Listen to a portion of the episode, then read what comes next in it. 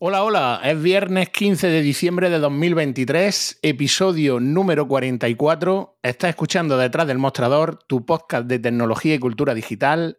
Arrancamos.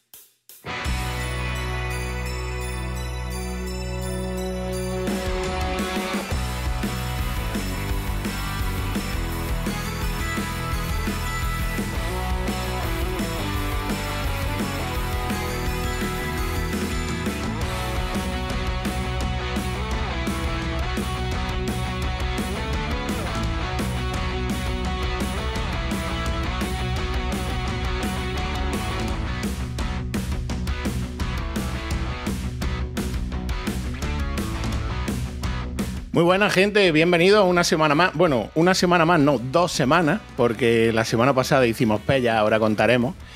Antes de nada, que el otro día me lo demandaban, quiero mandar un saludillo a nuestros oyentes de la isla y a los del otro lado del charco, que cada vez sois más los que nos escucháis. Y algunos, por supuesto, vais perdiendo la timidez y os vais registrando en la web del podcast para recibir el boletín semanal del episodio. Como decía, en el episodio anterior se nos olvidó deciros que el pasado viernes día 8, al ser festivo, pues no iba a haber episodio. Lo digo porque he visto en las colas de consultas de psicología por ansiedad darse de alta a la gente y llenarse de citas. Así que no os preocupéis que, ya estamos aquí. Yo sé que habéis echado de menos a David, a Joan y tal, pues ya volvemos como siempre. Pero bueno, aprovechando que había dos festivos entre medias, yo personalmente me quité de en medio porque necesitaba coger oxígeno, que principalmente era por el día 5, que luego contaremos David y yo más adelante, pero que al final nos comimos un mojón, como se suele decir, y ya contaremos por qué. Respecto al episodio anterior, en el que hablábamos de imagen y de sonido, yo sabía que iba a ser uno de los damnificados, por la primera ha ido directamente a la frente, porque aquí un servidor se ha pillado el Chinopo el 203 y estoy pendiente de, eso, mira, David me hace gestos porque no lo sabía.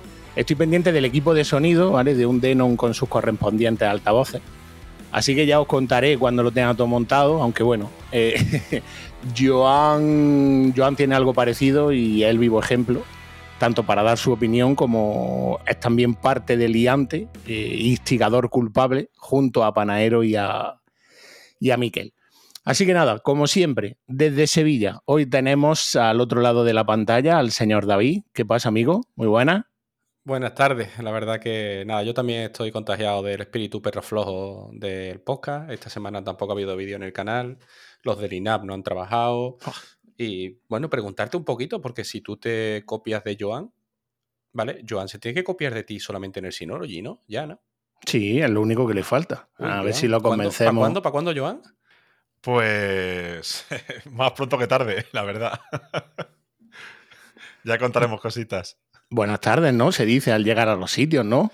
Buenas tardes, buenas tardes. ¿Qué pasa, amigo? Muy buena. paso. Jo, macho. Eh, aquí estamos ya pasando frío. Aparte hace un día hoy horrible aquí en Barcelona, pero bueno, eh, con ganas de grabar el episodio de hoy que ya se echa en menos. Una semana sin grabar se nota, ¿eh? Parece que no, pero lo coges como rutina. Sí, sí, además yo echo de menos veros las caras. Los caretos, ¿no? Pues no los caretos. la verdad que aquí. eh, tío, yo estoy acostumbrado siempre a ver lo mismo, pues digo, por lo menos durante la semana es nuestro ratillo para fogar. Hoy tenemos otro invitado más, porque la segunda temporada se ha convertido siempre en invitado tras invitado y hemos puesto el listón tan sumamente alto que cada vez nos vamos superando. Hoy tenemos con, con nosotros al señor Borja de Retromática. Buenas tardes, bienvenido. Gracias por aceptar nuestra invitación y sentarte con nosotros en detrás del mostrador. Pues propicias tardes a todos y muchas gracias por invitarme. Joder, ya, ya os he dicho antes a micrófono cerrado que habéis. Esto es una cuesta abajo, ¿eh? O sea, me habéis invitado a mí y esto ya se va a la mierda, ya os lo digo. No, yo creo que no, porque desde que vino. ¿Quién fue? Desde que vino Carpe, que lo echamos de menos, desde que vino de Mentor, por aquí han pasado gente que han bajado los ratios del programa, así que no te preocupes que tú estás en la lista alta. Pues nada, muchas gracias. La verdad que Viene cualquiera. Vino Emilcar, invitado por David, viene oh, cualquiera por eso te digo. Eh, para quien no te conozca, Borja, eh, y no esté escuchando, ¿quién es el señor Borja y a qué se dedica? Bueno, pues yo, empezando por la faceta podcastera, al final eh, tengo un podcast de tecnología antigua, de cosas viejunas, estas que, que Como nosotros. de moda. Sí, viejunos como, como nosotros, efectivamente, o por lo menos como yo. Y nada, pues hablo de tecnología. Mm, al final es lo que, lo que me gusta hablar. Como digo en el podcast, me gusta la tecnología. Al final, para saber dónde estamos, hay que saber por dónde hemos pasado. Entonces, la mejor manera de conocer el presente es conocer el pasado y no olvidar la historia nunca. Además de ser un cacharrero bueno, ¿eh? Sí, bueno, lo que me, lo que me permite el presupuesto. muchas veces, pues ahí, pero bueno, se hace lo que se puede, sí. Buen cacharrero. Sí, bueno, preguntándote como buen cacharrero, nuestra pregunta de rigor a todos nuestros invitados, lo que te íbamos a preguntar siempre es qué equipos conforman, conforman tu día a día. Pues mira, yo uso de todo. Al final, eh, por la profesión que tengo, tengo que conocerlo todo. Entonces, al final tengo un Windows, tengo un Mac de portátil para el trabajo, tengo otro con Ubuntu. O sea, al final es que no, no puedo casarme con nadie porque tengo que conocer todas las plataformas. Hay cosas que me gustan más de unas, que me gustan más de otras, pero ninguna ninguna sobresale para mí por encima de las otras. Cada uno tiene sus cosas buenas y sus cositas malas. Y a nivel de móviles, pues ando cambiando. O sea, he tirado dos años y pico con un iPhone, ahora estoy solo con Android. El iPad, que para mí es un insustituible. Sí, me, salí del lado oscuro, volví a, la, senda de la luz. Como David. Así que no lo echo de menos. Yo estoy con la misma configuración que tú decís. El iPad sí es verdad que no hay rival, ¿vale? Mm. En el iPad no, no se ha encontrado todavía un rival. En el teléfono salí hace unos 6, 8 meses por ahí ya, prácticamente, del mundo iPhone. Y me quitaste el Apple Watch de la muñeca. Y la verdad que, bueno, tampoco lo, no lo echo de menos. Es decir, como tampoco estoy haciendo nada de deporte, pues antes me valía más, pero ahora que no hago deporte ni nada, me, me da igual. Voy con mi Android feliz, yo me compré un Pixel 7A y estoy súper feliz con él. Sí, yo es que ya la próxima generación de iPhone veía que tenía que ripotecar el piso para comprármelo. Correcto. Entonces dije, oh, aquí no voy a poder, voy a, volver otra vez a los derroteros de Android, que al menos tienes más libertad para encontrar algo a un precio relativamente razonable. Desde 89 euros para arriba, todo lo que tú quieras. Sí, sí, correcto. Efectivamente. Decía lo primero, tu podcast vintage, tu podcast cacharrero, pero no solo uno, a falta de uno tienes dos. ¿De dónde sacas tiempo? Tienes dos podcasts, ¿de dónde sacas tiempo? porque no tengo hijos. Ah, entonces igual que yo. Entonces, eso al final tienes que emplear el tiempo en algo, ¿no? La, verdad que ayuda, ¿no? Yo no sé cómo, cómo lo hacen los que, los que tenéis hijos y grabáis un podcast. Y, es increíble, macho. O sea, yo de verdad, o sea, soy superhéroes. Porque yo muchas veces me falta tiempo y no tengo niños, pues no sé lo que hacéis vosotros. Yo, yo te puedo decir que con dos niños he preparado lo que es correr una maratón por debajo de tres horas. Que ya son horas de entrenamiento, ¿eh? Pero simplemente es, mm, vas a trabajar, llevas un macuto en el coche, llega a casa a las seis y media, siete menos cuarto, ni pasa por tu casa, te va directamente al entrenamiento. Cuando vienes, vienes corriendo, ni te duchas tú, sino que duchas niños, cenas niños, tal. Y luego ya cuando todo el mundo duerme, tú haces tus cosas. Pero yo te puedo responder. Yo ahora mismo, bueno, ahora mismo lo que tengo es mucho tiempo libre, por desgracia, ¿vale? Porque seguimos esperando las notas, aunque ya hablaremos de eso. Y bueno, yo grabo vídeos para mi canal, grabo el podcast, eh, hago cursos, leo libros. Madre mía, madre eh, mía. Y tengo dos niños. me, hacéis sentir hasta mal. Yo estoy, estoy desperdiciando mi tiempo. de verdad, o sea, no porque, es increíble. No porque tienes dos. Uno es de tecnología y el otro, cuéntanos. El otro, el otro de cosas de Vallecas. Que lo tengo ahora mismo, está un poco ahí ahora mismo en el aire. Borré el feed, tuve un problema y tengo que resucitarlo, pero sí, bueno, al final. Eh, los que me escucháis ya lo sabéis, soy de Vallecas, un barrio de Madrid bastante popular para lo bueno y para lo malo muchas veces. Y, joder, un día dije, ¿por qué no voy a grabar y contar cosas del barrio? ¿no? Y la verdad que lo tengo muy abandonado. Y hay mucha gente que me dice, graba más de Crónicas del Valle y déjate de leches con tantos cacharritos viejos. Y al final, a ver si consigo al final darle un impulso, porque sí que hay muchas cosas que me gustaría contar. Y que por falta de, al final, no de tiempo, sino también un poco de organizarme, pues no, no la grabo. Pero sí, dos podcasts a falta de uno. Pues ponte cómodo, siéntate, estás en tu casa, disfruta y lo dicho, bienvenido. Vale, pues si os parece, chicos, empezamos con. Porque tenemos cosillas para comentar de esta semana y encima tenemos un invitado que, es cacharrero como nosotros y tal. Así que, como esta semana anterior no tuvimos programa, pues se nos han ido acumulando las noticias y encima esta semana eh, parece que ha sucedido todo. Si os parece, empiezo, empiezo con, contigo, Joan, ¿vale? Porque, mm, bueno, tú decías que, no habías notado nada, pero este pasado lunes por la noche hubo una caída generalizada de Netflix, porque al parecer la, caída no se produjo solo en España, sino también en Portugal, Estados Unidos, China, Brasil, Chile y Francia. Yo particularmente, que lo comentábamos a micrófono cerrado, lo viví en mis propias carnes porque eran aproximadamente las 12 cuando siempre me acuesto y antes de dormir suelo poner un capítulo en la tele del dormitorio y arrojaba un mensaje de error. Al poner el capítulo me decía directamente que, el capítulo no estaba disponible. Y en primer lugar, yo se lo achaqué a una actualización del Apple TV, porque casualmente había hecho una hora antes cuando, cuando Apple lanzó la nueva versión, que ahora después hablaremos de ello. Y, pero bueno, seguía pasando y no quise investigar más y me fui directamente a Play y lo puse. Pero al día siguiente sí que vi la noticia que, que se, había, se había hecho eco de que por, por, lo visto había habido una caída. Así que, Joan, no sé si tú estás informado. Ahora mm, voy contigo, luego con Borja y después con David. ¿Sabía algo al respecto? No, la verdad es que no sabía nada, pero te iba a decir que lo que sí que se cayó ayer eh, fue Movistar Plus, la aplicación, porque no, ¿Sí? no, iba, sí, no iban los capítulos, no podía reproducir nada. Eh, y eso sí que lo he notado. Pensé que era problema de mi conexión, pero no. Me fui al, al descodificador y todo funcionaba normal. No, sé qué tipo de problema tuvieron.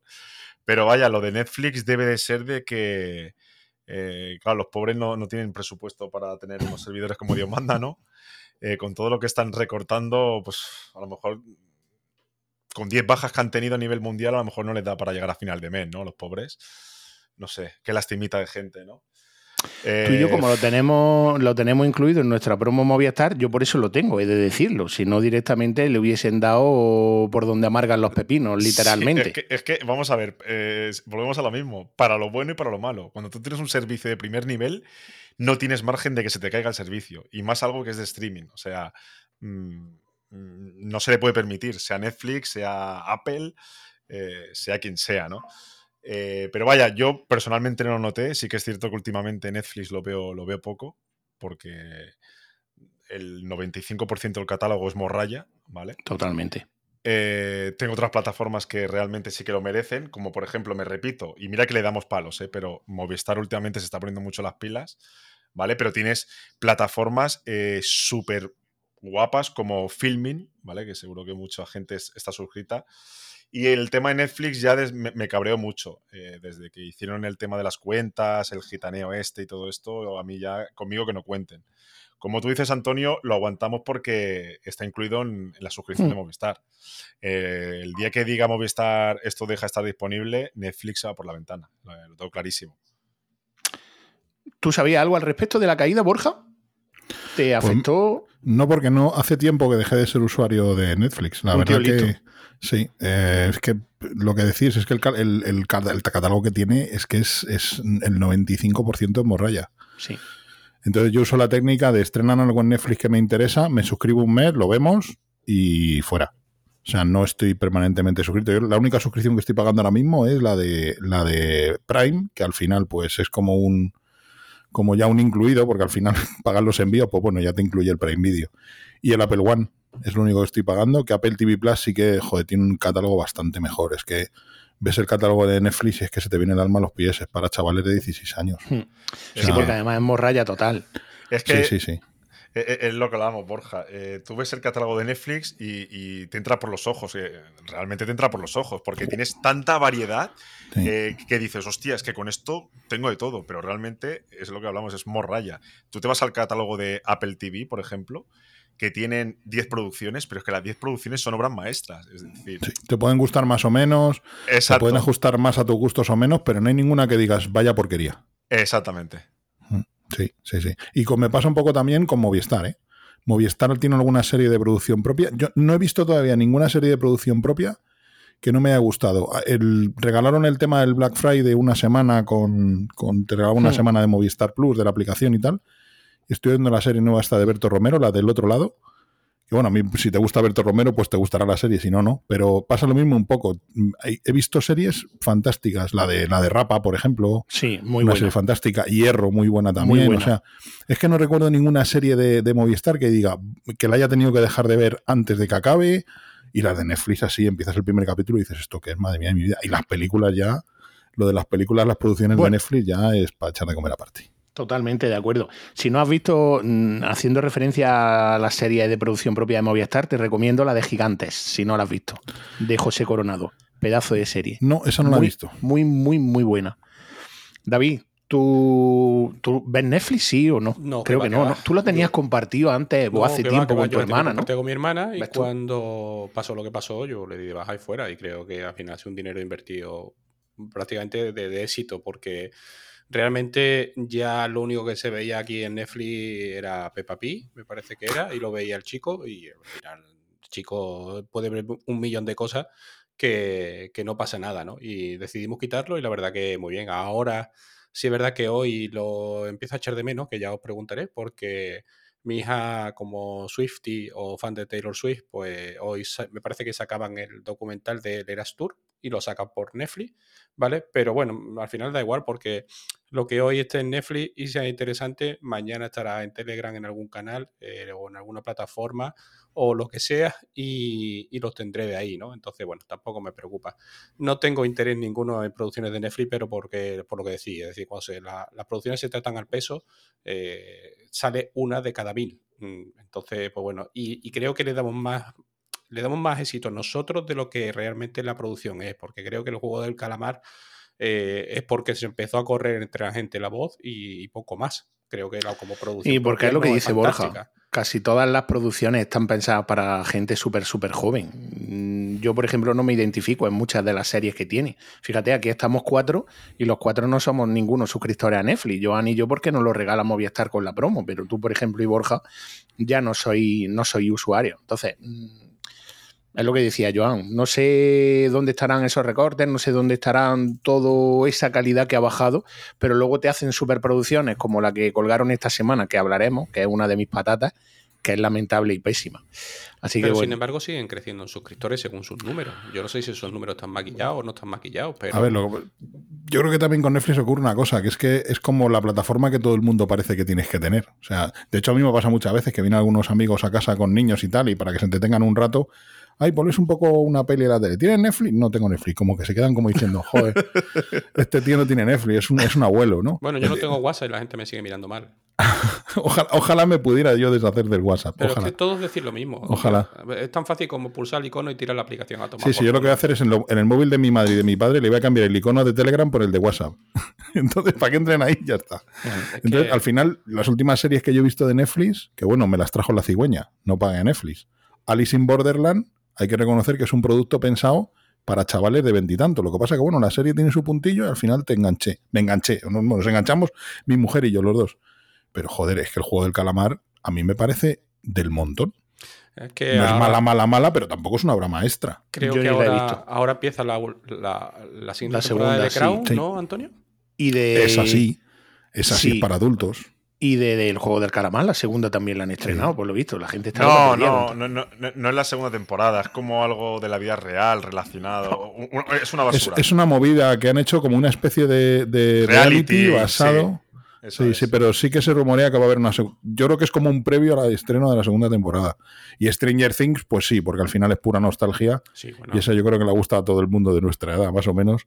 le ha gustado esa serie. El, pero es el problema es que para una serie, es que el, Netflix saca el capítulo a las 6 de la mañana o a las 7 de la mañana y es que te levantas para desayunar y ya la tienes en cualquier lado mm, pirateada, ¿eh? Y joder decirlo, pero es que yo no me voy a pagar 14,99 creo que vale el paquete de HD o algo así, eh, para una serie. Para no poder compartir. para una serie nada más, que además me vas a dar eh, un episodio por semana para que esté enganchado, para, para tirarme mi chicle de la suscripción, ¿no? Personalmente, mira, eh, tengo otras vías de objeción y cuando esas vías no estén, pues entonces, cuando no me quede más remedio y tenga que pasar por el aro, pasaré. Pero para una sola serie cada ocho meses o cada año y medio, como está pasando, es que no me suscribo. De hecho, funciona, el emule funciona mejor ahora que hace 20 años.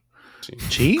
¿Sí? Sí, la total, está volviendo. Otra. Total. me acuerdo yo, nuestra época, el emule, el caza. pues imaginaos, imaginaos, emule, imaginaos emule con una tubería así. Que antes teníamos un claro, así. Claro, imaginaos, o sea, Tremendo. Y con un NAS, pues cliente de Synology de NAS, venga, Claro. Y, el burrito con la venda a los ojos, ¿eh? Bueno, espérate, ahora, ahora, que has nombrado lo de NAS, porque eso no estaba metido en el guion y hablábamos de tu, de tu equipo. Eh, usuario ya soy el otro día, ya soy el otro día de despotricar de un RAID y estoy de acuerdo con, los que no quieren un RAID. un, tío, un tío sensato. Bravo te voy a poner por aquí los aplausos, pero vamos, que yo justamente te iba a preguntar que si era usuario de NAS, que qué NAS tenía, si habías probado Android, qué te parecía, etc. Pues mira, probé, o sea, me compré un, Synology hace un montón, yo creo que fue un pues seguramente un 214 o algo así. O sea, bastante antiguo ya. Y tuve, he tenido muchos señores y del, del, 214 pasé al... No, 214 no, 212. Del 214 pasé al 216 y luego un 218 y luego un 218 Plus que tengo ahora. Probé también un 920 pero era muy ruidoso, cuatro discos no necesito. Y un día me picó la, la, la, el virus de, de un RAID. Como a todo esto lo tengo que probar. O sea, con un celerón asqueroso que tienen los Synology, esto te arrastra, esto no puede ser, vamos a meterle aquí un Ryzen, 32 gigas, máquinas virtuales. y claro, tú lo instalas y llega un momento que dices, ¿y ahora cómo coño hago el backup de todo esto? Si esto se va a la mierda, ¿mañana qué hago? según ellos, tiene 20 soluciones. facilísimo. Te metes, creas un script con R-clone, que no sé qué, que lo subes, sincronizas con el. No sé. Digo, mira, tío, no. Ya, yo quiero darle a un botón y que me haga el backup, que ya bastantes complicaciones tengo yo en el trabajo todos los días. Como para encima llegar a casa y ponerme a administrar un RAID. En la leche, para ciertas cosas en la leche, pero como NAS, para mí no sirve.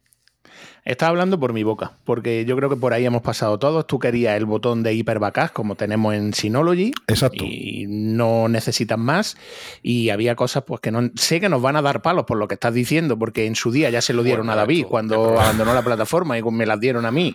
Cuando yo dije que esto no era para mí, yo no quería mm, un sistema que no era nada más que un alojador de Dockers. Y para eso tengo Portainer en Synology, que luego encima es lo que tú dices, nos vamos a un Ryzen porque yo monté un 13500T y demás, y luego lo tienes siempre al 1%, porque incluso hasta el Synology está en el 2 o en el 3%, no necesitamos más máquina para... Pero bueno, lo hemos probado y podemos hablar. Y casualmente un, un usuario me decía, cuando yo todavía no te conocía, me escribió por privado y me dijo, con todo este revuelo de Android y tal, bueno, a David le abrieron un hilo de la hostia y decía, decía, tenéis que invitar a Borja de Retromática porque se opina igual que tú exactamente y van a estar los flecos equilibrados. Y mira por dónde, semanas después, Borja de Retromática pues, ha dado su opinión con respecto a Unraid. De hecho, tengo aquí el equipo de Unraid apagado, que a ver si reúno fuerzas y lo pongo en Wallapop, porque no lo voy a usar. O sea, está aquí apagado, un muerto de color negro aquí encima de la mesa. Y luego encima con los consumos eléctricos que tiene esto, claro. También. Que un Synology me está consumiendo, eh, el Synology, el router, el switch y tal, me consume 25, 30 vatios, como mucho.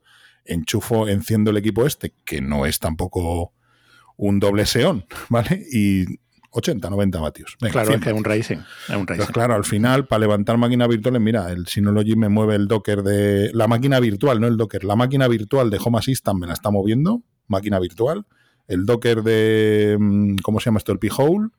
Y del Air Connect para poder usar altavoces de Google con los dispositivos de Apple y no tengo más Docker corriendo. Y alguno tengo, luego tengo también un servidor de libros de calibre, pero es que NAS puede con todo eso. Si al final somos dos personas en casa. No somos 17, entonces. mira, yo te puedo, te puedo hablar directamente ahora mismo, ¿vale? Ahora mismo, ¿eh? Y te lo digo sin que lo veamos así, mira, te puedo decir que ahora mismo tengo corriendo en el Asustor, yo me compré un Asustor hace nada, y te puedo decir que tengo corriendo 48 contenedores. ¿Vale? Más las aplicaciones que tiene dentro y tal. Los dos que no gastan nada, sí que no gastan. O sea, decir, y, y, sí, es verdad, hombre, que bueno, que le tuve que aumentar la RAM porque había algún contenedor que, que se tragaba bastante RAM y lo dejaba medio tontete, pero en cuanto ha aumentado la RAM, se acabó. ¿Vale? Y esto tiene un N5105. Y yo venía de Landray con un 13500, un 12400, perdón, que como tú dices, se me iba directamente a los 80 vatios, 75 vatios de media, por, sin eh, hacer un transcoding o tal, en reposo.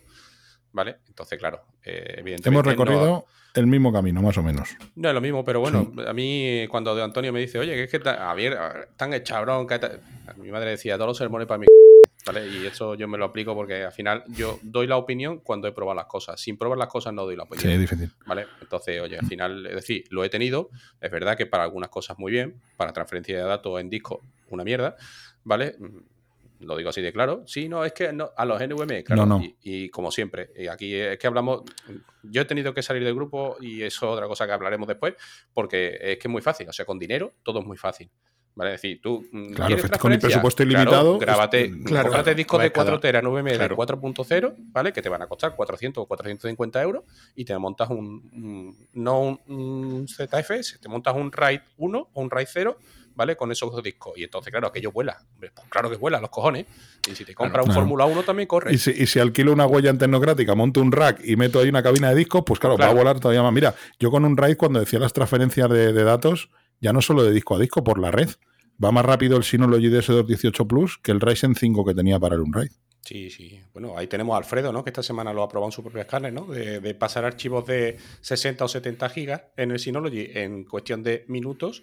Y dice, si esto lo tuviera que hacer con Unraid, me pegaría. Pues claro que te pegarías. No, y aparte, que ya no es Synology, si es el concepto de NAS. Me da igual un Synology, un QNAP, que también los probé y no me hicieron mucha gracia, pero sí que quiero volver a catarlos porque quizás no tenía en aquel momento yo la cabeza organizada como para probar un QNAP o un Asustor, me da igual. Es el concepto de dispositivo que al final entre Synology, QNAP y Asustor son lo mismo. Hmm. Ese concepto de dispositivo que gasta poco con un sistema operativo que es cómodo de administrar. Que yo lo que quiero es que sea cómodo de administrar, que ya estoy pegándome, lo, digo otra vez, con cosas en el curro como para llegar a casa. Y que yo entiendo que si no trabajas en, IT, pues el Unraíz es la leche y te sientes un poco administrador de sistemas. A mí ya me pagan, por eso voy a llegar a mi casa encima y me voy a poner a solucionar problemas de, del equipo. O, yo lo de los backups lo llevo fatal. Yo también. O sea, que no puedo, yo con hiperbackup mañana me revienta el NAS, tocaré madera, espero que no, o me lo roba, no se quema. Mira, cojo los discos de backup que tengo del NAS, los restauro, que ya me ha pasado, y punto. Y en ocho horas estoy volviendo a funcionar otra vez exactamente igual. Le dejo restaurando el backup y ya está. Y no tengo problemas, pero lo de los backups en un RAID de verdad es algo que tenían que hacérselo mirar. Sobre todo porque no entendemos por qué no lo incorporan de serie y tienes que buscarte la forma de hacerlo por fuera. Bueno, Joan, por ejemplo, todavía es usuario de usuario de Android, de los que quedamos aquí los cuatro. Él sí que es cierto que está encantado porque ya está en velocidad de crucero, pero lo ha dicho miles de veces. Si él pudiese y mañana alguien le comprase el, dispositivo, lo mismo que lo tienes tú, se iba directamente a Synology por eso. Porque... Yo monté un arco de iglesia para sincronizar con, perdona que te corte, para sincronizarlo con la nube de OneDrive. Porque tengo cinco cuentas de OneDrive. Eh, tengo una para las fotos, una para mis datos personales, otra para guardar música y tal joder, ¿cómo sincronizo yo todo lo que tengo? Yo lo tengo en Synology con el, con el Cloud Sync. Sí, correcto. Pa, las cinco cuentas de, OneDrive, la de mi mujer, una de Google Drive que tengo, tal, todo perfecto. Sincronizado en cinco minutos, lo tienes todo configurado, cinco minutos y te sobra. ¿Cómo sincronizo yo el OneDrive con esto? Bueno, pues me monté un arco de iglesia, monté una máquina virtual Windows 10 Ahí levantaba un programa que se llama Synback, que por cierto es muy bueno para sincronizar, no lo seguramente conoceréis, para sincronizar entre carpetas, te permite sincronizar con la nube, un arco de iglesia.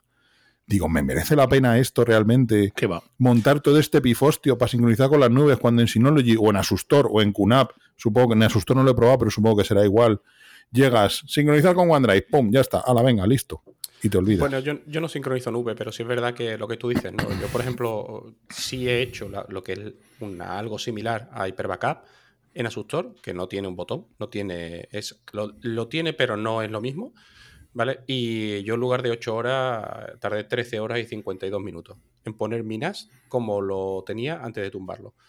Entonces, claro. Pero lo hizo solo. No tuviste que estar tú ahí tecleando líneas de comando durante seis horas para hacerlo. lo hizo solo. Lo, que tarda en recuperar. Claro, claro. y sobre todo es paso de información. Eh, es lo, realmente lento al final. Entonces, pues bueno, y eran cuatro teras de. No llegaba a cuatro teras de información, tres teras y poco. Entonces, pues bueno, porque yo tampoco soy muy. no tengo diógenes y, tengo poco, poco en ese aspecto. Pero la verdad que, bueno, tampoco tiene ese botón. Eh, yo que ya he, ya he estado en Synology y tal, yo siempre lo digo. O sea, yo echo de menos Hyperbackup, pero muchísimo, muchísimo. y hay cosas de Synology que no me gustan un pelo, ¿eh? Como el tema de los discos propietarios y de las memorias y estas cosas que me, ponen los pelos de punta. Puedes sacar el tema perfectamente. Se le ocurre hacerlo en el mercado doméstico, ese día me cambiaría a QNAP o a Sustor. O sea, el día que me obliguen a comprar sus memorias RAM, perdona, pero me voy, yo me bajo. Mira, pues yo estuve hablando... Vamos, mm, como no nos dé la sorpresa, no creo yo que tarde mucho, ¿eh? Yo estuve hablando con ellos de manera personal eh, la semana pasada, concretamente. Además, creo que no lo comentamos en el podcast anterior. Dije, ya hablaríamos. Mm, tenemos pendiente con ellos una visita para tratar las nuevas novedades y tal. No sé si escuchaste el podcast anterior que nos visitó Iván y estuvo, estuvimos hablando con él. La verdad que se prestó a todo y, nos contestó absolutamente a todo. Pero a mí hay una cosa que me escama y yo estuve hablando con ellos la semana pasada en relación a lo que dice de los discos. Sí que es cierto que los discos de la gama eh, Plus, no Enterprise, sí están en precio en el mercado, porque tú tienes un Plus que no deja de ser un, Iron Wolf, de 4 teras en 125 euros, precio venta público. ¿vale? O sea, ese precio está bien porque el, el, Iron, el Iron Wolf de 4 teras, que es el que suele montar casi todo el mundo en el NAS, suele estar en torno a unos 120 euros. O sea, podemos decir que una persona, o en este caso una empresa que no quiera complicación de ningún tipo, se monta ese disco y está en precio. Lo de las memorias es lo que no, no llevo yo bien, que bueno, luego el Capi me contará porque le mandé ayer dos memorias que me pidió. Nosotros las compramos en el mismo sitio que Synology solo que no llevan su pegatina, pero es la misma memoria, mismo par number y tal, y la memoria cuesta bastante, bastante menos de la mitad. Y luego los eh, Efectivamente, luego los NVMe. Entonces, hablando con ellos, me comentaba y me decía, mira Antonio, dice, yo le dije, digo, tengo un 1621, estoy encantado de la vida porque admite todos los discos, no quiero... Buen bicho, buen bicho. Es una máquina y luego tengo un 220 de respaldo y le dije, digo, no quiero cambiar ni migrar a un 1823 ni nada de eso, porque en su día ya Irra de Apeliano nos dijo que había tenido problemas con los discos. Respuesta, eh, mira, eso que tú tienes ahora mismo, el 1621, si mañana en un update eh, actualizamos los códigos de los discos, eh, te puede saltar el mensaje de que los discos que tienes no son admitidos por la marca. Lo mismo que si hoy el 923 admite X discos pero eh, mañana únicamente lo hacemos para que solamente admita la gama Plus de Synology, te puede ocurrir en un update a pesar de que tú lo hayas comprado hoy admitiendo todos los discos duros de tercero. es decir, estamos entre comillas en sus manos. ¿vale? Son actualizaciones de firmware, efectivamente. Y ya está, ya está, y punto. te ponen una línea de código que cape eso y fuera. Incluso si tú tienes el mismo disco, pero no es el, de la gama Plus que lleva el firmware que ellos admiten. Si ahora tiene el mismo disco, pero se te actualiza el firmware, ya directamente te lo tira o te lo desconoce, te, lo, te dice que no es. Si, al final si fuera un precio, eh, la memoria es desorbitado la diferencia. Sí, total. O sea, estuve mirando yo, no para el 920, pero no he dicho que probé un 920, probé el 923 y, joder, la, memoria, la misma memoria era el doble. Y encima me pones DDR4 de portátil, de SODIM con FC. Hmm que eso es exótico, no. O sea. Sí, son las memorias que se utilizan para los servidores. Claro, entonces. Son memorias para. Si me la pones a un precio razonable, a mí no me importa cómpratela la Synology. Como si me dicen, mira, me tienes que comprar los discos a mí, te voy a vender un pack que es este NAS con estos discos y esta RAM, ¿vale? Voy a ver el precio que me cuesta eso en el mercado. Si tiene un precio razonable, pues paso por el aro.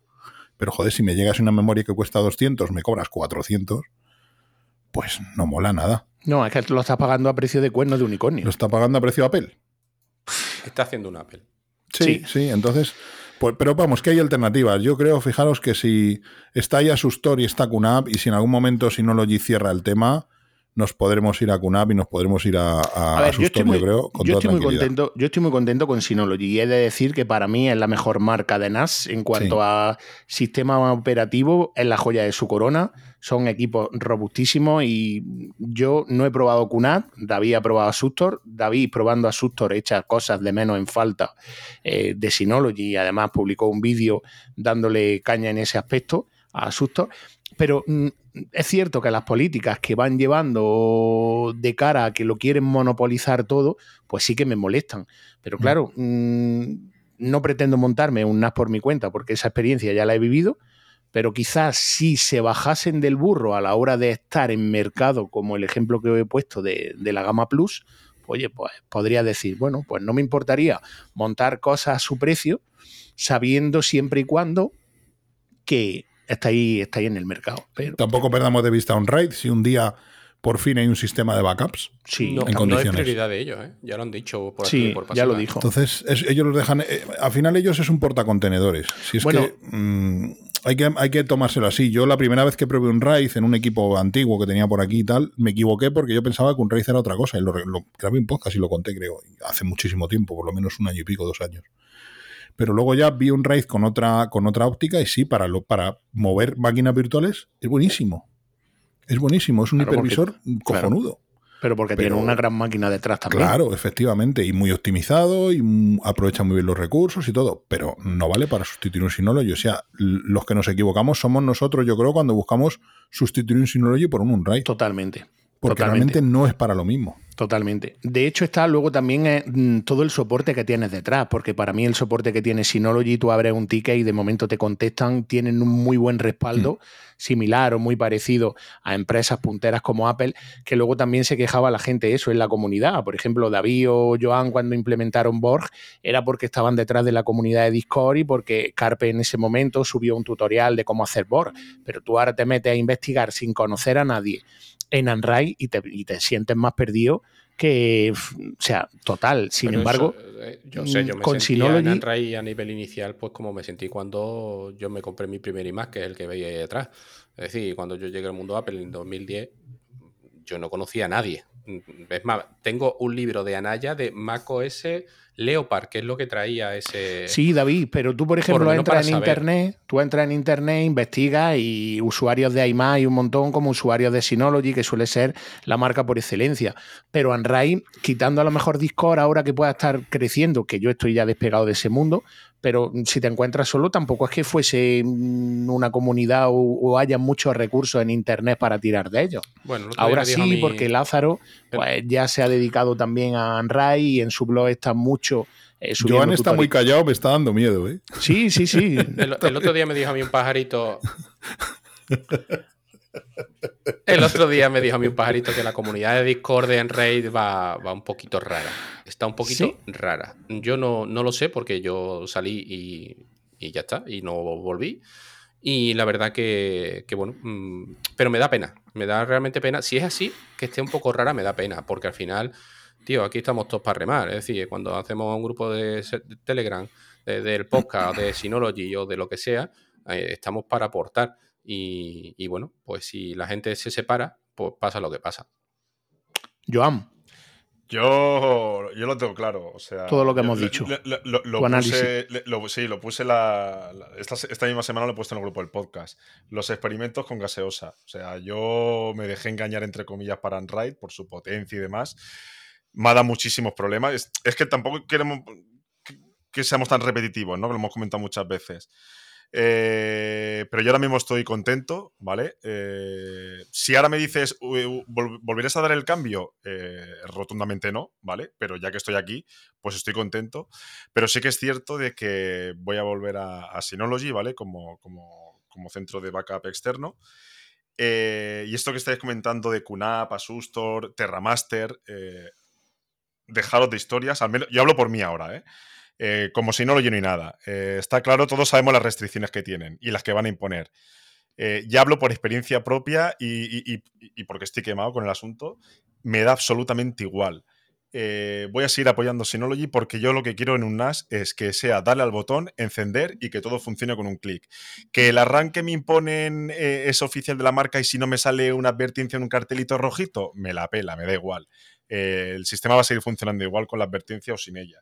Lo, único que quiero es que vaya, que sea estable, sea fiable y eso como Synology no hay nadie, ni, vamos, es que ni que se le acerque, ¿no? Entonces yo lo tengo, lo tengo casi claro. Eh, que volveré a, Synology eh, sin vender el Android, ¿vale? Porque el Android me da otras cosas, ¿vale? Potencia, el hecho de máquinas virtuales y demás, que últimamente lo estoy usando bastante por el tema del blog y demás. Pero ya te digo, a, si alguien tuviera que comprarse una marca, yo sin duda Synology. Es lo que hablamos siempre, ¿no? O sea, la marca era... Pero eso es normal, Joan. Yo, por ejemplo, a mí esta semana me han preguntado dos o tres veces en el grupo de, de, Synology y me han dicho, oye, ¿y con el asustor qué tal? Igual. Y le he dicho, escúchame, mm, ¿tú qué es lo que quieres? ¿Qué es lo que buscas? No, yo busco algo sencillo. No te compliques la vida. Synology. O sea, yo, porque después de haber pasado por Rey, por Asustor eh, y QNAP, que ya lo conocía de antes, Mm, sigo diciendo que Synology es la felicidad. Es decir, si no sabes, mejor que, que Synology no vas a encontrar nada. Y pero y aunque sepas, David, es lo que decía Borja. si sabes, tú llegas a tu casa harto y lo que quieres... depende de las herramientas que utilice, ¿vale? Mm, es decir, ¿yo me voy a comprar un Synology solamente por Hyper-Backup? No, ¿vale? No. Yo solo por Hyper-Backup no. Si fueran más herramientas, pues oye. Pero es una eh, cosita más que funciona bien de todo. Claro, claro. tiene, tiene dos aplicaciones estrella que son Hyper-Backup y Foto. ¿Vale? Esas son las joyas de la corona. Y mientras que no haya nadie que le haga sombra, eh, seguirá siendo la mejor solución. Y a mí CloudSync también. Pero, Para mí CloudSync es otro valor clarísimo, que yo tengo mis datos en la nube, pero no accedo a ellos en la nube. Puedo acceder desde el Synology, se suben a la nube, si accedo a la nube se bajan a Synology y mira, me monto el Pero- sistema resistente a fallos. Pero es que eh, no es solo el. Siempre decimos, es que tiene Synology Photos y tal, pero es que no es solo Synology Photos. Eh, eh, esto pasa como en Apple, ¿no? Eh, es todo, es el envoltorio, es, es- es el exterior, el interior, el sistema en sí. Eh, es un cúmulo, hace un, un- un producto que es redondo, ¿vale? Con- Bueno, con lo de. Apple, eh, eh, Con lo sus- de Apple, vamos a ver, eh, que, Bueno, que aquí. que, ya que sabes, tenemos un parque de, de Macs en la empresa de unos 500 equipos y hay de todo, eh, quiero decir, o sea, lo de Apple y he tenido un iPhone año y pico y el iPhone tiene muchas lagunas, muchos fallos y muchos problemas que Apple no reconoce y que sus usuarios tampoco quieren reconocer porque están así, vendados. O sea, Pero, es que eso, pero es que eso pasa en Android también, es decir, Claro, cada claro, marca pero, tiene lo pero- suyo. pero los fans de Android no, no vamos por el mundo haciendo proselitismo. Los fans de Apple sí. Bueno, soy Vale. peores, ¿eh? Soy Y esos- peores. Y, soy y esos peores. AirPods, esos AirPods que me peores. has enseñado, esos AirPods que me has enseñado hace un momento, los AirPods Pro 2 Estos son o los Pro, los 1, ¿vale? Que tienen el problema de que uno de ellos ha muerto prácticamente, porque suena en membrana rota, ¿vale? Sí. Y 279 euros, lo comentábamos en el último podcast, ¿vale? Sí. Mm, me parece mentira que un, un producto de 300 euros se termine con un uso estándar, ¿vale? Aquí no hay nada de música chunda chunda ah, por encima del volumen apetecible o lo que sea. Y el izquierdo, el derecho, perdón, mm, ya no se puede ni usar escuchando podcast porque es dañino para el oído. O sea, cuando tú Fíjate. por un lado escuchas voces y por el otro escuchas. Claro, sí que al, Es al final. Apple no lo hace todo bien. Al final eh, hay, que ser, hay que tener un poco de espíritu crítico siempre. Igual que Google no lo hace todo bien con Android, ni Xiaomi lo hace todo bien, ni Samsung. Hace poco probaba un Samsung Galaxy S23 Plus y me dieron ganas de estrellarlo contra el suelo. Porque parece el Touch Width de hace 20 años. O sea, es horrible. No sé cómo dicen que eso es un móvil de gama alta. Prefiero mil veces un, un- un- un Xiaomi o un Motorola con Android puro o un Pixel. A mí no me gustan. Pero, y también es un tema de gustos personales, eh, ojo. Pero Apple no lo hace todo bien. Apple no lo hace todo bien. O sea, Hombre, hay que reconocer que el claro. monitor ese que sacó de 2.500 pavos me parece una tomadura de pelo. En el año 2022 una- es una, o 2022 es una tomadura de pelo. O sea, por mucho que me digáis que no es que retina y con cristal, nanocristal, mira, es una mierda ese monitor. O sea, no me por 2.500 pavos, o sea, no me lo compro ni de coña, me lo regalan y lo vendo en Wallapop. O sea, no, no puedo. No. Y un iPhone 14 o 15 con pantalla 60 Hz, ya sabéis la guerra que tengo yo con los hercios, no puede vender un teléfono de mil pavos con pantalla 60 Hz. Es eso no se vergonzoso. Eso no se nota, Borja. No, jode que no se nota. Hasta que se lo pones delante y le dices, mira, este, joder, qué bien va el, el teléfono este. Sí, o cuando te dicen que con el M3 8 GB igual a 16 en otro. Sí, bueno, eso, eso es de traga, sí, También. eso es de traga. Sí, sí, lo mismo. Entonces, Apple tiene sus cosas buenas y sus cosas malas, como le pasa a Synology, que te vende unos, unos procesadores patéticos en los NAS. O sea, Sí, penosos. Esa es otra, esa otra historia Joder. también. Sí. Que- Pero claro, les exprime tanto, les exprime tanto que dices, joder, el, mío- el DS218 Plus que tengo yo tiene un Celeron J3355, que ni una tableta de los chinos. Sí, Pero vale, funciona pero, tan bien. pero Borja, eh, eh, eh, Claro. ahí, ahí vamos. eh, que yo, es- yo lo he criticado, ¿eh? Lo que pasa que ahora me estoy eh, retractando a mí mismo. O sea, es decir. Eh, eh, no, no, es verdad, porque Hasta que levantas una máquina virtual y te acuerdas del Celerón, pero no está hecho para eso tampoco, para levantar máquinas virtuales. Es decir, tú tienes eh, 40 dockers corriendo, como tenía yo en el, nove- en el 920. Yo tenía, ah, no me acuerdo, pero tenía casi 40 dockers corriendo y la CPU eh, no me pasaba del 30%.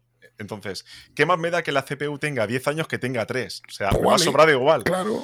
Y, y repito, me estoy eh, retractando de mis palabras que yo. eh, A ver, y, y lo sigo atizando, ¿eh? porque eh, si sacas un producto nuevo, lánzalo con especificaciones acordes a la actualidad. Pero aún con esas, el NAS te va de puta madre igualmente. Entonces, quiero decir, mm, a veces nos obcecamos mucho con las cifras y demás, que está bien hacerlo, pero quiero decir, ¿el producto funciona bien? Sí. ¿Te va, te va sobrado? Sí. Pues ya está, no, le des más vueltas, ya está. Pues ya está. Si es que muchas veces, además, con la hasta edad. Que, hasta que la población civil se va a Mediamar, ¿vale? Y siguen vendiendo los mm, 216 estándar, ¿vale? O los 116J, El ¿vale? J. Y lo venden como NAS, ¿vale? Allí. Eh, y la, pa- Claro, para la población civil. O los es Western un NAS, My Boot. Sí, ¿Vale? Pero que al Mm. final, eh, muchas veces con la edad te vas dando cuenta de que no todo es blanco y negro, de que yo cada vez, cada año que pasa, me voy dando más cuenta que no es todo blanco y negro, que en Apple no lo hace todo bien y Samsung lo hace todo mal, que los HP no son todos una castaña, que hay HP de 300 pavos que dan ganas de tirarlos al suelo y otros HP que están al nivel de Apple, y eso es como todo, el- y te das cuenta de que ni todo blanco y negro. Lo que pasa es que los fans de Apple es que es una fauna que es muy complicada. Después hay otra fauna, los de Unify. Es muy... También. Oh, bueno, Uh, ya, sí. uh, perdón, yo Ya, no- ya. perdón. Y los de Cisco, y los de y los Lo- fans de Ubiquiti, lo- y los de lo- Fortinet, y Los, o los sea, de, mi- lo- los de, los de Microtik que quieren convencer a los la de Microtik que van a conquistar el mundo, que tienes que ponerte un Microtik hasta en la nevera de la cocina, tío, que no quiero un Microtik. Que con el router de telefónica me sobra, ¿vale? No necesito un Microtik, de verdad. No, puedo- no quiero estar gestionando VLANs todo el día, que, que tengo cuatro ordenadores en mi casa, no necesito más. Para abrir un puerto tienes que estudiar ingeniería, macho, con IP tablets Sí. y No, no, micro, Microtik salvará el mundo, si yo lo reconozco, pero joder, tío, no, no soy ingeniero de redes, macho, para Este, esto. escúchame, este hombre tiene que venir cuando traigamos a Dementor, que es. Joder, es que es un grande Buah, macho. Pero un grande total. Vino y seguramente la semana que viene o la otra le toca venir. Está apuntado en agenda, pero el día ese que venga te va a pasar porque este es hater total para desmontar a Dementor, que es un auténtico, un auténtico defensor de sus microtis, que siempre no oye, por cierto. Un saludo desde aquí. Madre mía, sí, sí. Mo- mo- vamos, montas un CPD con MicroTik y con un RAID. Y ya está, ya lo tienes todo solucionado. y si acaso pones algún Prosmox de respaldo y ya está, porque luego están los de Prosmox. No, es que Prosmox es mejor que un RAID. Vale, ya de esa discusión la vamos a dejar, vamos. Vale. Qué- qué este tiene bueno, para todo. qué bueno. Sí que es cierto que Synology, cuando nosotros le decíamos eso, de David, por ejemplo, hacía también, se lo decía a Iván en su momento, "Ah, es que le montáis los, los procesadores así con un año, con dos años de, de antigüedad a productos nuevos. Ellos siempre te dicen lo mismo. Es que el partido que vosotros le sacáis al dispositivo con el tema de Docker y exprimirlo al máximo, no suele ser el público al que nosotros enfocamos el dispositivo. Ellos suelen enfocar el público pues, a la típica empresa pequeña que lo quiere para sus cuatro vacas o las cuatro aplicaciones propietarias o un usuario doméstico que a lo mejor lo quiera para sus fotos. Nosotros somos los cuatro cacharreros y los que nos escuchan.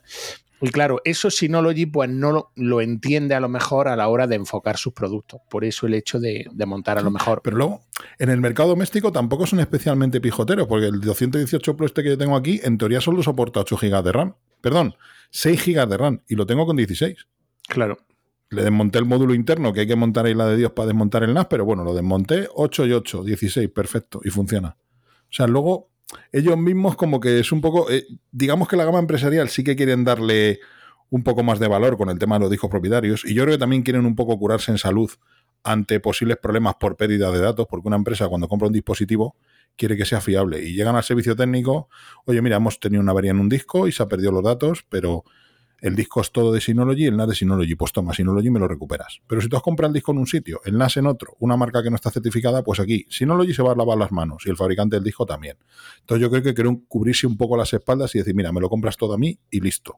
Y si tienes un problema, yo te voy a cubrir. Y ya está. Ahí, Buena ahí apreciación. es una de las cosas que le preguntamos a Iván. Justo. Porque realmente, por el tema de los western, Claro, los, los Western Digital, esto que dieron la alarma. Y aparte ya no solo eso, sino que también tienes que entender, que yo lo entiendo perfectamente, ¿eh? que Synology no tiene ni un cliente ni dos, tiene un montón. Y que cuando ese soporte Millones. técnico se tiene que poner a resolver y a ver logs de discos de la madre que lo parió de cada uno, ¿vale? Porque al final hemos comprado el disco, el que estaba en oferta, que no nos hemos dado cuenta que era recertificado en Amazon, que no es compatible y que encima tal. Eh, hostia, cuidado, ¿eh? Cuidado que claro que ahí se pierde mucho tiempo. Yo entiendo que si no le diga que yo, que yo con esto no puedo. O sea, si, si me entra un caso al que yo lo tengo que dedicar mm, por tablas, ¿vale? 20 minutos, yo no puedo estar aquí mirando logs que no sé de dónde me viene y no sé si el problema es el disco, si el problema es la memoria, si el problema es tal. Y que cierre ese círculo, pues yo lo puedo entender como soporte, ¿vale? Es decir, al final, eh, Apple que ha hecho, Apple ha ido arrimando todos los componentes hacia ellos mismos, ¿vale? Y, coño, mm, no pasa nada. Es decir, ya sabe de dónde vienen los fallos, porque tiene una herramienta de log que le va a dar todos los fallos de y todos te suelda la memoria, y te suelda la memoria RAM y el disco, y sé que ni la memoria ni el, ni el disco del equipo van a provocar una incompatibilidad. Claro, entonces yo por ahí lo puedo entender, pero claro, luego lo que pasa, soy del 5%, La pasta. por ejemplo, que, que soy inquieto, ¿vale? Porque quiero sacarle no jugo, sino quiero exprimir mi equipo a, a más no poder, ¿no? Entonces, pues bueno, ahí sí me, me incomoda y, y ya está. ¿Qué es lo que dice Antonio? Que al final es que este 5% hace mucho ruido, pero hacemos mucho ruido porque nos juntamos todos. Sí, no, pero aparte, a mí lo que me molesta mucho es el tema del coste. La verdad, Mm. porque al final el dinero no es, no es ilimitado. A mí que Apple me llegue y me cobre 230 euros por una ampliación de 8 gigas y que luego me- encima me intentan vender la moto, me intentan tomar el pelo. Y luego con los discos igual, no es que mis discos tienen una velocidad de transferencia, tu disco tiene la misma velocidad de transferencia que un Samsung 980 Plus, que son 7 gigabits por segundo. No me vendan la moto de que tú me vas a cobrar de 500 a un tera, me vas a cobrar 230 o 300 euros por dar ese salto. Cuando el fabricante Samsung o Western Digital o Sandys o quien sea me está cobrando la mitad o menos. Entonces no me intente vender la moto de que tus discos tienen ciritione, ¿no? O, yo qué sé. Sí. ¿Sabes? No puede ser. No puede ser que me- encima me intenten tomar el pelo. Dímelo. Oye, mira, es que mi disco está certificado tal, cuesta 230 pavos, pero no me intente vender la moto, como lo de los 8 y 16 gigas de RAM, que el tío dijo esto, de que de decir un momento, no, es que los- mis 8 son como los 16 de otro. Jo, eso me sonó, me sonó fatal, vamos. O sea, como lo del, eso fue como lo del Apple Watch de oro con un átomo más de oro en Y, cada y molécula. y no sé encima gente de- defendiéndolo, ¿eh? Que sí, que sí. Sí, que claro, que, claro. Pero aquí, aquí, eh, mira, yo con Joan ya lo- ese tema lo hemos dejado por imposible. Nosotros ya no, no cruzamos palabras en cuanto a Apple Historia porque siempre acabamos discutiendo. Pero yo a Joan siempre se lo he dicho aquí y lo sabe en plan cariñoso. eh, Y siempre se lo digo. Si el día que Apple saque una mierda pinchar un palo, para él será estupendo. ¿Vale? Mm, Y para bueno, mí será una eh, mierda pinchar un palo. Pero porque él es. Él se siente muy a gusto con la marca.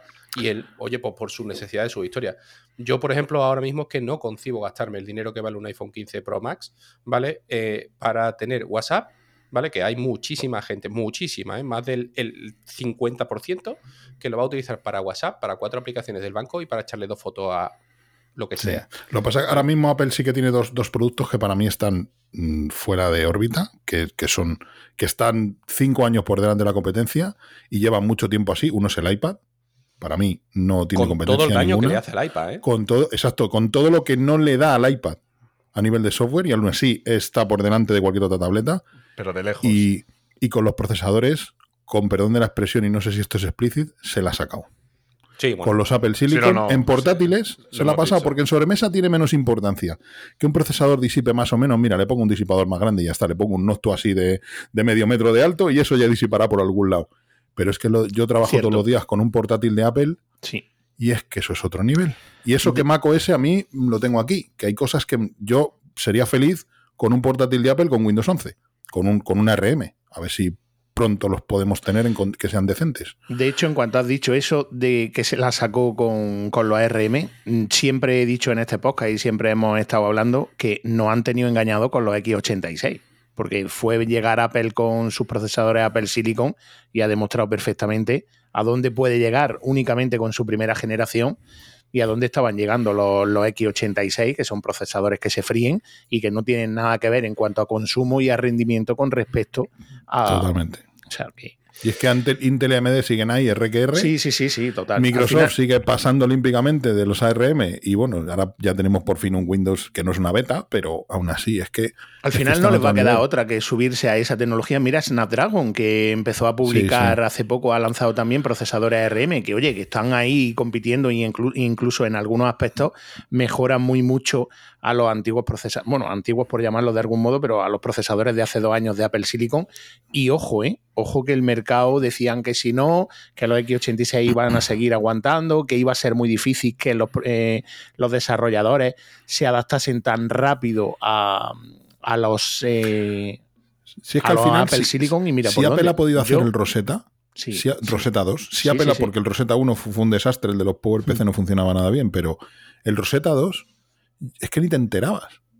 Salvo algún software muy raro. no, no, no, no, no, exacto, no te es que ni, te, ni te enterabas, joder, ni te enterabas. Y si Apple ha podido, Microsoft puede, porque además ahora mismo lo- Microsoft tiene muchísimo más potencial humano y de laboratorios y de innovación que Apple 20.000 veces. 20 y si no, coge y la compra, no tiene ningún problema. Sí, eso te iba a decir. Pero Microsoft ahora mismo tiene unos productos brutales y unos laboratorios de desarrollo brutales. No sé cómo no consiguen hacer algo como ha hecho Apple con Rosetta. Y me parece raro porque pre- precisamente eh, Satya Nadella este mm, le ha pegado un vuelco a Microsoft brutal. O sea, brutal, no tiene nada que ver la, la Microsoft. Sí, sí. de- Yo de- creo que fíjate, son los fabricantes de procesadores. Intel y AMD no pueden eh, o no, no han podido, no han querido meterse en ese, en ese lío. Le están aguantando la tecnología x86, que viendo lo que ha hecho Apple, para mí está superada. Pero totalmente. Y tengo un PC sobremesa, ¿eh? porque no me queda más remedio, porque no puedo comprarme un PC ARM para mover Windows. Que el día que pueda, pues le daré la patada. Y será un cacharrito así de pequeño, como un mini PC, que no disipará, ni tendrá calor, ni nada. Pero yo creo que le están aguantando porque Intel, evidentemente es Intel, es un gigante muy grande. AMD mucho menos, pero también tiene su peso. Y claro, le llegan a HP, a Dell, a Acer, a Asus y a todos esto y le dicen, oye, es que no tengo procesadores que darte. Hmm. Es que no tengo. Entonces, Microsoft no puede ir más allá si no también tira la calle en medio y dice, pues voy a sacar mi procesador, como cosa que se rumoreó varias veces también. Pero es que, de verdad, lo de Apple Silicon es de otro planeta. Es que es de otro planeta. Es que yo curro con un portátil 8 horas, no se le gasta nada más que un 50% de batería, no se me calienta, los ventiladores están porque los he puesto en marcha con el programita ese del SMC Fan Control para ver cómo suenan, pero es que no se me han activado nunca. Y he probado cinco, o sea, cinco o seis modelos de portátil de Apple con Apple Silicon y es que todos funcionan excelentemente bien. Es que es brutal, no tiene. Y eso que macOS, ya te digo, yo lo tengo aquí atragantado, pero y seguramente el 90%, si no el 100% de las aplicaciones serán ya todas adaptadas a Apple Silicon, porque esa era otra de las opciones. Que la gente, lo que decía antes, los desarrolladores o en este caso los haters, sobre todo los que abogaban por Microsoft, decían, bueno, es que los desarrolladores hasta que se adapten a, la nueva, a los nuevos Apple Silicon, pues yo trabajo con un Mac y el, 100, el 99, te voy a decir, de aplicaciones ¿Sabes lo que pasa? Que, Apple Silicon. A ver, el mundo del desarrollo de Apple también es un mundo mucho más acotado. no, pero ya te digo, incluso, mira, pero son las aplicaciones de Office, De Anides, por ejemplo, como escritorio remoto, WhatsApp incluso, que ya lo ha sacado hace poco, aplicaciones que están trabajando en Windows o que podemos decir son casi pro Windows, están todas, o incluso el software de Adobe, todo eso está ya adaptado a, Apple Silicon, Borja. Sí, sí, sí. Yo, mira, lo último que he visto así que no estaba adaptado a, Apple Silicon ha sido un driver de una impresora de Kyocera. los señores de Kyocera, pues una impresora ya antigua, pero cosas como eso. Pero es que me da igual, lo he instalado, el driver al final eh, no hace prácticamente nada, es el software de control el que no está compilado para, para Apple Silicon, pero es que dice, si no lo noto, que se instale Rosetta, pues que se instale. Si es que no lo voy a notar ni en batería ni en rendimiento de la aplicación. Pues joder, si lo ha hecho Apple, que lo haga Microsoft, que saquen un Rosetta para procesadores ARM y joder, que, le pongan las pilas a Snapdragon, que también es esa otra cosa, claro, que tampoco nadie ha conseguido todavía replicar lo que ha hecho Apple. con ese shock que ha, que ha, lanzado. Entonces, al final, sí, porque llegarán. sí. en Snapdragon lo que ha presentado de momento ha sido un panfleto y, unas, unas, gráficas y unas medidas que además ha dicho que hasta dos finales de 2024 no lo tiene en la calle. Entonces, de aquí a, 2000, a finales de 2024 pueden pasar muchas cosas. ¿vale? Porque de aquí a 2024 ya hay un M4. Y evidentemente ya el M2 y el M3 no fueron saltos. El M2 quizás sí, pero no fueron saltos tan diferenciales como fue el M1 en sí, como fue tan disruptivo. Pero bueno, y la verdad que nada. Y yo volviéndote al iPad, eh, esta semana he escuchado un podcast de, de, la Core, que, bueno, de Javier, que, vino aquí hace nada y menos, y decía, es que 2024 el año del iPad, porque tal, porque van a diferenciar las gamas, porque ahora el, Pro va a llevar el M3, eh, eh, el normal, el M2 y el mínimo, el de entrada del M1, va a haber una diferenciación y tal. Y yo decía, ¿y para qué? ¿Para qué? ¿Y para qué? Si el software no lo aprovechas y... Si es que no hay ninguna herramienta que tú digas, es que voy a poner el M3, lo voy a poner a saco. No, no. Es que, y está machacadísimo. El iPad podría hacer muchísimo más y tal, pero es que yo creo que si hiciera mucho más, se comería a los portátiles. Lo que pasa es que Apple siempre ha sido una empresa que da igual que, comerse a otros productos y sin embargo con el iPad lo tiene totalmente apartado mm. de. No, no lo deja o no lo desarrolla o, no quiere que ese coto. No lo sé, yo creo que quiere que compres el iPad y el Mac. Claro, pero hmm. como nadie le respira cerca al iPad, pues. Ese es el problema. Pues como los Apple Silicon, exactamente igual. Tú ahora mismo coges un portátil PC, yo allí en el trabajo, pues tengo ocasión de probar equipos mm, con Intel de decimosegunda, decimotercera, gamas H, gamas U. es que no hay nada que se le acerque. Es que enciendes un HP con gama U, que se supone que es ultra bajo consumo, la potencia no tiene nada que ver, el ventilador está funcionando desde el minuto cero Sí, sí, no, la batería no dura lo que dura en un Mac. No hay color. No hay color. No hay, color.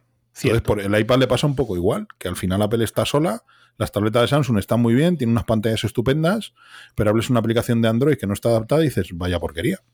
Y eso que ya está DaVinci, han salido cositas, está LumaFusion también para Android, han ido saliendo cositas para Android interesantes. El Office funciona bastante bien, pero pero es que no, yo muchas veces utilizo el iPad como portátil de fin de semana o me voy al pueblo, me lo llevo de vacaciones y no llevo el portátil, llevo el iPad y me puedo apañar en un momento dado, pero con una tableta Android no puedo. Cierto. No puedo. y eso que la ven... Le falta la multiventana de, de mm. Samsung, este el Dex, por ejemplo, que sería una idea cojonuda. Esta semana yo me he llevado el iPad para, para, hacer las cuatro cosas en el puente, no he requerido del Mac y he trabajado con el iPad de manera, de manera perfecta. Correcto. Joan, mm, cambio de tercio, ¿vale? Y voy contigo porque. Mm, bueno. hablando de Apple y no me dejan ni hablar, es que, es que vaya algo que añadir, algo que apuntar de. Bueno, tú sabes. Es que traemos al podcast a cualquiera, gente de Android. gentuza, gentuza. Gente, con Windows, gente con Windows. Gente con, Windows. Gente con Windows. Y con Ubuntu, madre mía. Pero, ¿esto qué es? como, diría, Mauricio Colmenero. ¿Pero ¿Esto, qué, es? Algo que añadí de lo que había dicho Borja y tal, bueno, tú estás de acuerdo también porque tú eres igual fiel defensor que de Apple Silicon como nosotros, porque sabes que fue, la hostia. La verdad es que al 100% de acuerdo con, vosotros, ¿no? Lo hemos dicho eh, miles de veces que... Y, aparte pienso que, que Apple evidentemente eh, no puede poner toda la carne en el asador, es decir, que ya lo ha hecho, ¿vale? Porque el salto es abismal. Pero yo creo que Apple eh, tiene muchísimo más escondido que no, lo, que no lo lanza, evidentemente, porque tiene que ir vendiéndolo poco a poco. Pero, pero lo que tendrá en sus laboratorios tiene que ser descomunal, vamos. Si ya solo hay una cosa. Termina, termina, perdón, perdón. No, no, no. Mm, simplemente, si ya es descomunal lo que estamos viendo, ¿vale? Eh, lo que tendrá dentro eh, cociéndose debe ser ya, vamos, tremendo. Solo hay una cosa que yo veo que Apple no termina de explotar, que es las gráficas de los, em, de los Apple Silicon no, no llegan. No llegan al nivel. Claro, tampoco consumen lo que consumen RTX 4070 o 4080. Evidentemente, pero no llegan. Y el tema de los juegos, pues que no. Cierto. que a Apple eh, no eh, le interesa, no quiere, no puede, no sé, es una cosa extraña. Lanzan tres juegos en una Keynote, la gente luego se olvida. El GTA 6 no va a salir para Mac, seguramente, ni el otro juego que vaya a salir, ni el FIFA 24, ni. ¿Sabes lo que pasa? Que que Apple, entre comillas, ha maltratado al sector de, de los videojuegos. Lo ha ignorado, ha pasado de Claro, al, sector gaming. ¿Qué pasa? Que ahora, ahora con Sonoma, intenta, entre comillas, muy por encima, remediarlo, ¿vale? Sí que es cierto que ha pegado un buen salto y, ha sentado una base que seguro mm. que en un futuro, pues. Y Metal está ahí. Coño. Claro, y Metal está ahí. Es decir, ahora yo creo que, sinceramente, les va a costar mucho remontar, pero si siguen trabajando, yo creo que al final lo acabarán consiguiendo. Es lo que tú dices. El, para mí el punto, el punto flaco de Silicon es la gráfica.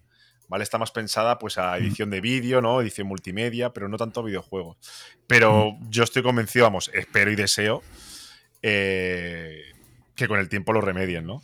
Pero eso yo creo que al final cambiará, porque eso te sacan el soco en, 3 nanómetros o, en menos, le meten 14.500 core a la gráfica y te digo que al final tira. Y luego enchufas ese Mac a un monitor de 60 Hz de 2.500 pavos y ya está, y lo tienes todo solucionado. Buah, pues dile eso a Irra, dile eso a Irra, que está de contento con su monitor que no, vea. Yo con ese monitor es que no puedo, no puedo. Bueno, yo para cerrar el tema de, Apple, porque fíjate, hemos ido derivando de uno a otro, bueno, simplemente decir. La culpa es mía, la culpa es mía. No, no, no, no, en absoluto, además me encanta, porque mira, hemos metido ahí el tema de los servidores, que no lo teníamos metido en guion y tal, y oye, también a la gente le gusta escuchar. Y los servidores con ARM, que es otra eterna promesa. Claro. no termina de llegar tampoco nunca. Pues esperemos de eso hablamos otro día si queréis. Sí, sí, total. Os pasáis por la cromática y lo hablamos allí. Perfecto. Y si no, cuando venga de mentor. Y así aprovechamos también con el micro Sí, seguro que tiene uno en la. Pero vamos, que sí, que te, por supuesto que te aceptamos la invitación. Yo, para cerrar el tema de, Apple, solamente quería decir de manera eh, de puntillas que, bueno, ya sabéis, si no lo sabéis, que el día 11 Joan, voy contigo. El día 11 Apple lanzaba también, o liberaba, mejor dicho, la, la versión iOS 17.2 que trae varias novedades. No, vamos a, no voy tampoco a mencionarlas todas porque sí que son unas cuantas. Pero aquí sí quería hacer mención que siempre Joan y yo defendemos mucho esto, que si no es la, única es de las pocas. Eh, fíjate, después de dispositivos obsoletos como el iPhone 8, el 8 Plus, el X, incluso el iPad de quinta generación, el de 9,7 pulgadas y el de 12 de primera, Apple ha liberado también la versión iOS.16.73 que corrige, eh, es una actualización de seguridad que corrige errores encontrados. Entonces, todos esos dispositivos, yo no sé, porque no estoy en el mundo Android, pero Joan y yo siempre defendemos y abogamos eso. El iPhone 8 está completamente descontinuado y ha liberado una versión junto con la 17 de, de, iOS, ha liberado la versión 16 para corregir esos errores y no dejar un poco de lado a los usuarios. Oye, eso también es de aplaudir en ese aspecto porque podría decir, bueno, esos dispositivos han pasado casi más de 10 años en algunos de ellos, como puede ser el iPhone 8, si no los tiene ya. Y, fíjate, ahí estamos. Antes de darle paso a Joan, yo quería hacer también mención que entre las novedades a destacar, que yo ya la he probado, hay una importante y es que si sois de Movistar podéis convertir vuestra SIM en eSIM de manera gratuita y súper fácil con esta actualización. ¿vale?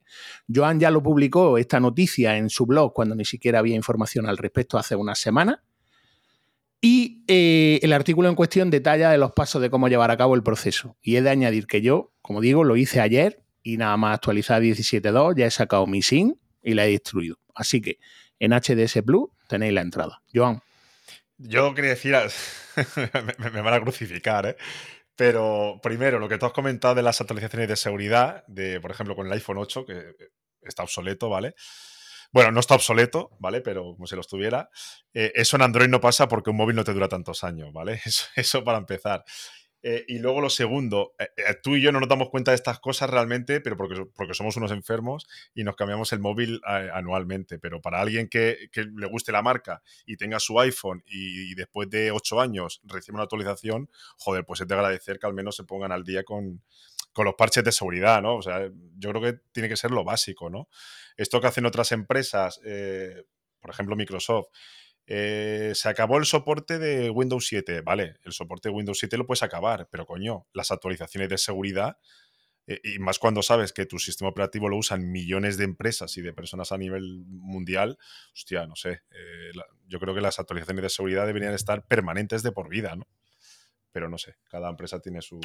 Pues fíjate, pues iPad OS y iOS la, se liberó la, la versión de Mm, de seguridad, por así decirlo, que corregía una serie de mejoras precisamente para estos dispositivos que no podían, que no podían actualizar. Sí, como, como decía yo antes, al final todo tiene sus cosas buenas y sus cosas malas. Eso es. Y este, para mí, el tema de las actualizaciones y del soporte y tal, es él con mayúsculas el problema de Android. Más allá de lo que digan de la seguridad, de que no es un sistema operativo seguro, de que. No, el problema de Android es las actualizaciones, es el soporte de los fabricantes. Es, su fortaleza es que hay muchas opciones y hay muchos móviles y hay muchos fabricantes, pero eso provoca también su debilidad, que es que hay mucha fragmentación, hay 27 millones de fabricantes que sacan 27 millones de modelos cada uno y no pues luego los sacan y luego no pueden actualizarlos. Y también la desinformación que hay. Mira, yo, por ejemplo, ahora que estábamos hablando, enseñado que hablando de actualizaciones, ha saltado la actualización de diciembre, ¿no? Que decían que era fantástica los pixels porque no sé qué, no sé un millón de cosas. Eh, me he encontrado con que hace dos semanas, eso en teoría sale todos los meses sale un parche de seguridad. ¿Vale? Eh, con los píxeles en teoría se tiene que actualizar todos los meses. Sé que en otras marcas también lo hacen así, ¿vale? Pero mm, me harté de leer blogs en los que decían, ya está la actualización de Android de no sé qué, ¿vale? Y ahora te metes y te dice, venga, le doy vía OTA, ¿vale? Botón de actualizar. Tu teléfono está actualizado. Tu teléfono está actualizado. Y hoy, a día 13, ha sido cuando me ha saltado. Hace tres o cuatro días me metí ya incluso en una página de un blog cualquiera, ¿vale? No le vamos a poner nombre, en el que decían, si no te salta, métete aquí, ¿vale? Y ahora te metías, bueno, había que hacer encaje de bolillo, ADB, conectar teléfono, rutear, no rutearlo no, pero bueno, modo fastbot, mm, un millón de cosas. Y ahora de repente te metías en la página de Google, ¿vale? Y te decían, vete a la página de Google y descárgate tu versión nueva de diciembre.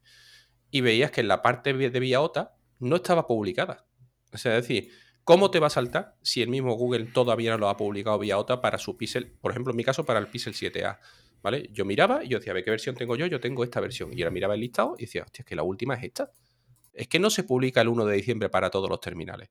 ¿Vale? Entonces, mm, tal. Lo de las actualizaciones, que tú estés tranquilo en tu casa de repente con un teléfono viejuno y que te salte una actualización, pues yo estoy encantado porque ahí tengo un iPhone 6S Plus que sigue funcionando y que el chico lo utiliza para como si fuera un tablet. ¿vale? Para cuando estamos fuera de casa.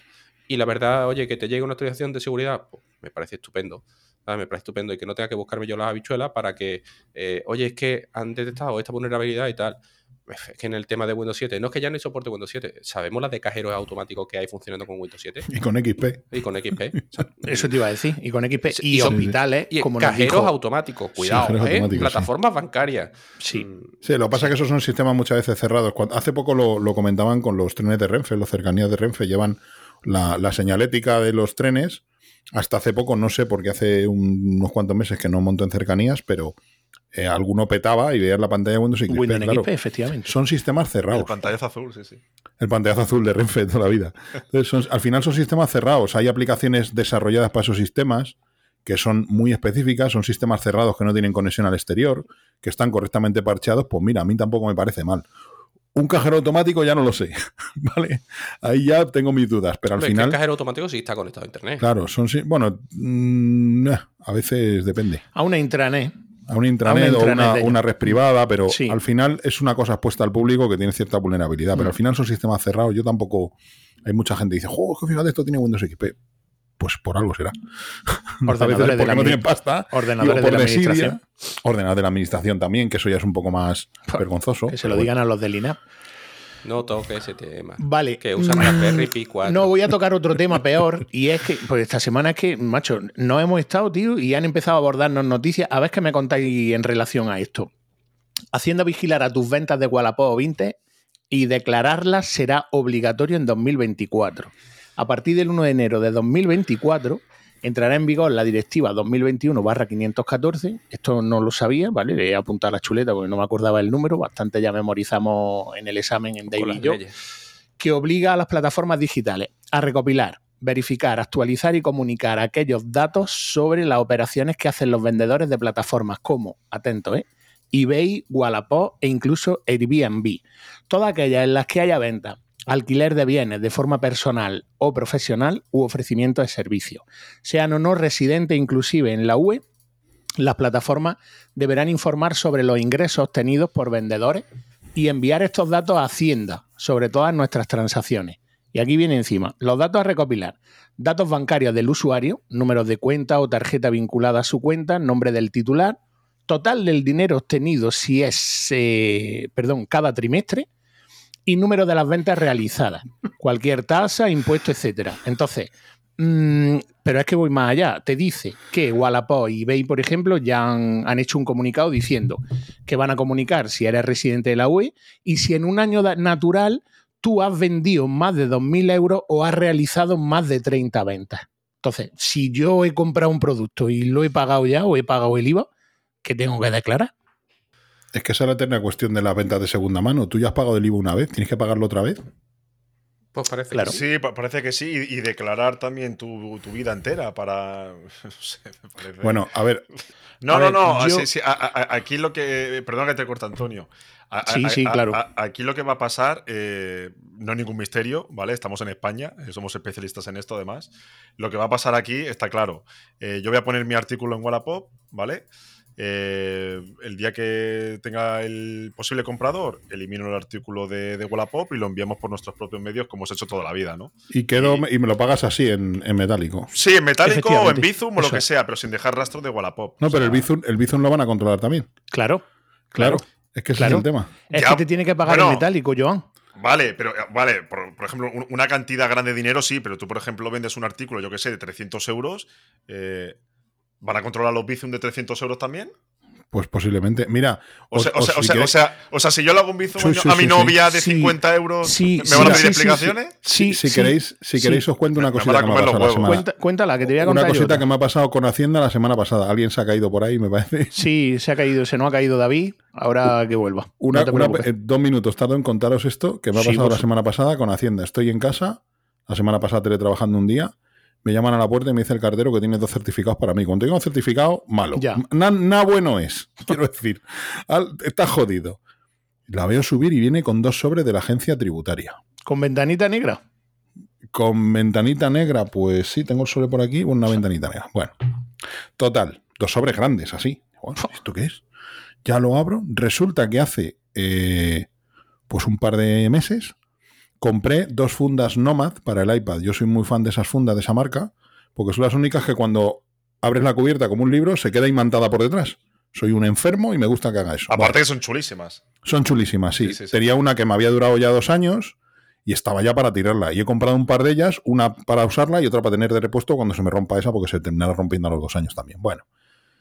Las pedí a Singapur, las pedí a Nomad, en la página de Nomad. Estos señores de Nomad te la mandan desde Singapur. Y te las mandan o por FedEx o por no sé qué otra empresa que te cobraba más caro.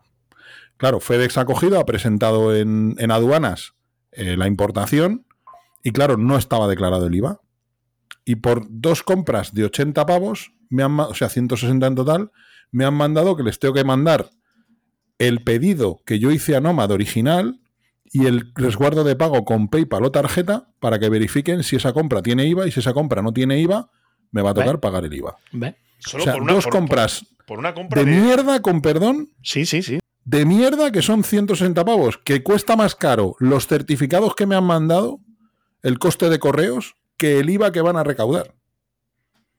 Cierto. Y luego están entrando contenedores por los puertos que no verifican y que no pagan aduanas ninguno. Es que a lo que hacía mm, referencia, que decía Joan, o que le decías tú, te van a investigar los Bizum. Es que ya te lo investigan. Hombre. Porque aunque haga un Bizum de 50 euros, de hecho está hace poco, eh, Frico, cuando se pasa por aquí a contar temas de su fricada de videojuegos, nos lo dijo en, en el chat de manera interna. Nos dijo, le he hecho a un amigo por una venta, no me acuerdo, ¿vale? Voy a decir una cosa inventada, pero eh, le he pasado 50 euros y he puesto el nombre del juego, ¿vale? Assassin o algo así, creo, algo hizo referencia. Y lo llamaron del banco, diciendo, oye, esto que es de 50 euros Assassin. O sea, por eso te digo que lo investigan he, he absolutamente. pagado, he pagado un matón para que mate a otro. Efectivamente, efectivamente, pues eso fue lo que más o menos él se imaginó. Y dice, coño, le he vendido un juego por Wallapop a un amigo y me lo ha pagado por Bizum. Entonces, Joder. mm, lo investigan todo. ¿Qué pasa? Pues mira, yo mm, te voy a decir más. Con respecto a estas noticias, yo me voy a mojar, ¿vale? Y mm, te puedo decir que eh, creo que esta medida va enfocada en a gente mm, que tengas un trabajo y que obtiene un extra que no declara con estas ventas. Porque- Vendedores profesionales o semiprofesionales. no, no, no, Exactamente. efectivamente, pero sin declarar, Borja. Eh, Porque sí, sí, mira, claro, claro, claro. O sea, gente Claro. que se dedica a esto. Exactamente, gente que tiene un trabajo como tú y como yo. De hecho, está, mira, te- si no lo has visto, te Pero es que hay revendedores. Es que yo Sí. me estoy encontrando con revendedores. Mira, ahora tenemos un caso que, bueno, estamos vaciando una casa de un familiar que ha fallecido hace poco. Y bueno, pues lo típico, vamos a intentar vender los muebles. Claro. Y, la ropa, aparte de alguna cosa de ropa y tal. Resulta que yo he visto en Vinted anunciadas artículos con las fotos que nosotros habíamos colgado. Es decir, yo cuelgo Flipa. esto por 10 euros. Es un interruptor de Xiaomi, ¿vale? No, no es una pastilla. Y, y- y otro tío ha colgado la misma foto que he hecho yo porque la ha hecho en el mantel de mi comedor, que tiene el dibujo del mantel de mi comedor y es la misma foto y ha colgado el mismo artículo por 20 pavos. Por 10 pavos más. O sea, hay reventas, pero tienen la cara dura de que ya te cuelgan el artículo. Es que yo te voy a decir con respecto a eso. son profesionales. Totalmente. Mira, mm, si no lo has visto, te invito a que lo veas. Hace una semana, eh, en Equipo de Investigación, que a mí es un programa que me gusta mucho los viernes por la noche, eh, trataban justamente este tema de las ventas en Wallapop, que se llamaba así, eh, así el Ah, pues episodio. no lo he visto, lo voy a ver, no lo he Pues visto. fue hace dos semanas. Pues mira, concretamente en Madrid, tú que eres de Madrid y yo que se acabaré allí en unos meses, eh, hay unos almacenes. bienvenido. Por supuesto, de hecho, está, yo estudié allí, mis mejores amigos están allí y sabiendo Pues nada, ahora que ya, eres no, ya veremos, ya no veremos. Cuenta y con ello. Vallecas lo he visitado, Vallecas es un barrio que me encanta, tengo un amigo de allí, Álvaro, un saludo para aquí que encima he dormido, para ti que encima he dormido en su casa eh, algún que otro fin de semana y el barrio, y además yo soy de musiquilla de esa, de los escapes, a mí me gusta el rock y todo eso. Eh, pues hace una semana mm, en Madrid precisamente había unos almacenes que reciben semanalmente palets con las devoluciones de Amazon. ¿vale? No sé si sabe a lo mejor el almacén, Sí, pues sí, bueno, sí, eh, equipo de investigación, ese programa lo basó en eso. Entonces, es gente que incluso hacía una noche entera de cola para ser los primeros y llevarse cosas de esos palés que te venden por 20 euros y cuestan 10 veces más para luego revenderla en Wallapop. Entonces, me lo contó un compañero de trabajo hace poco que había gente profesional que se dedica a Totalmente. esto. Hace unos meses me lo contaron, sí. Eso es. Sí, Pues sí, el sí. programa me enfoca en eso, por eso, si no lo has visto, te invito a que lo veas. Entonces, pues yo no. creo que seguramente Hacienda pueda poner el foco en este tipo de gente que, oye, no es a lo mejor ni tú, ni yo, ni David, ni Joan, que dicen, bueno, mm, quiero vender mis rutes, que a mí sí que me molesta que te investiguen si has vendido 2.000 euros. 2.000 euros es muy fácil vender en Wallapop a lo largo de un año, nada más que en 10 cacharros.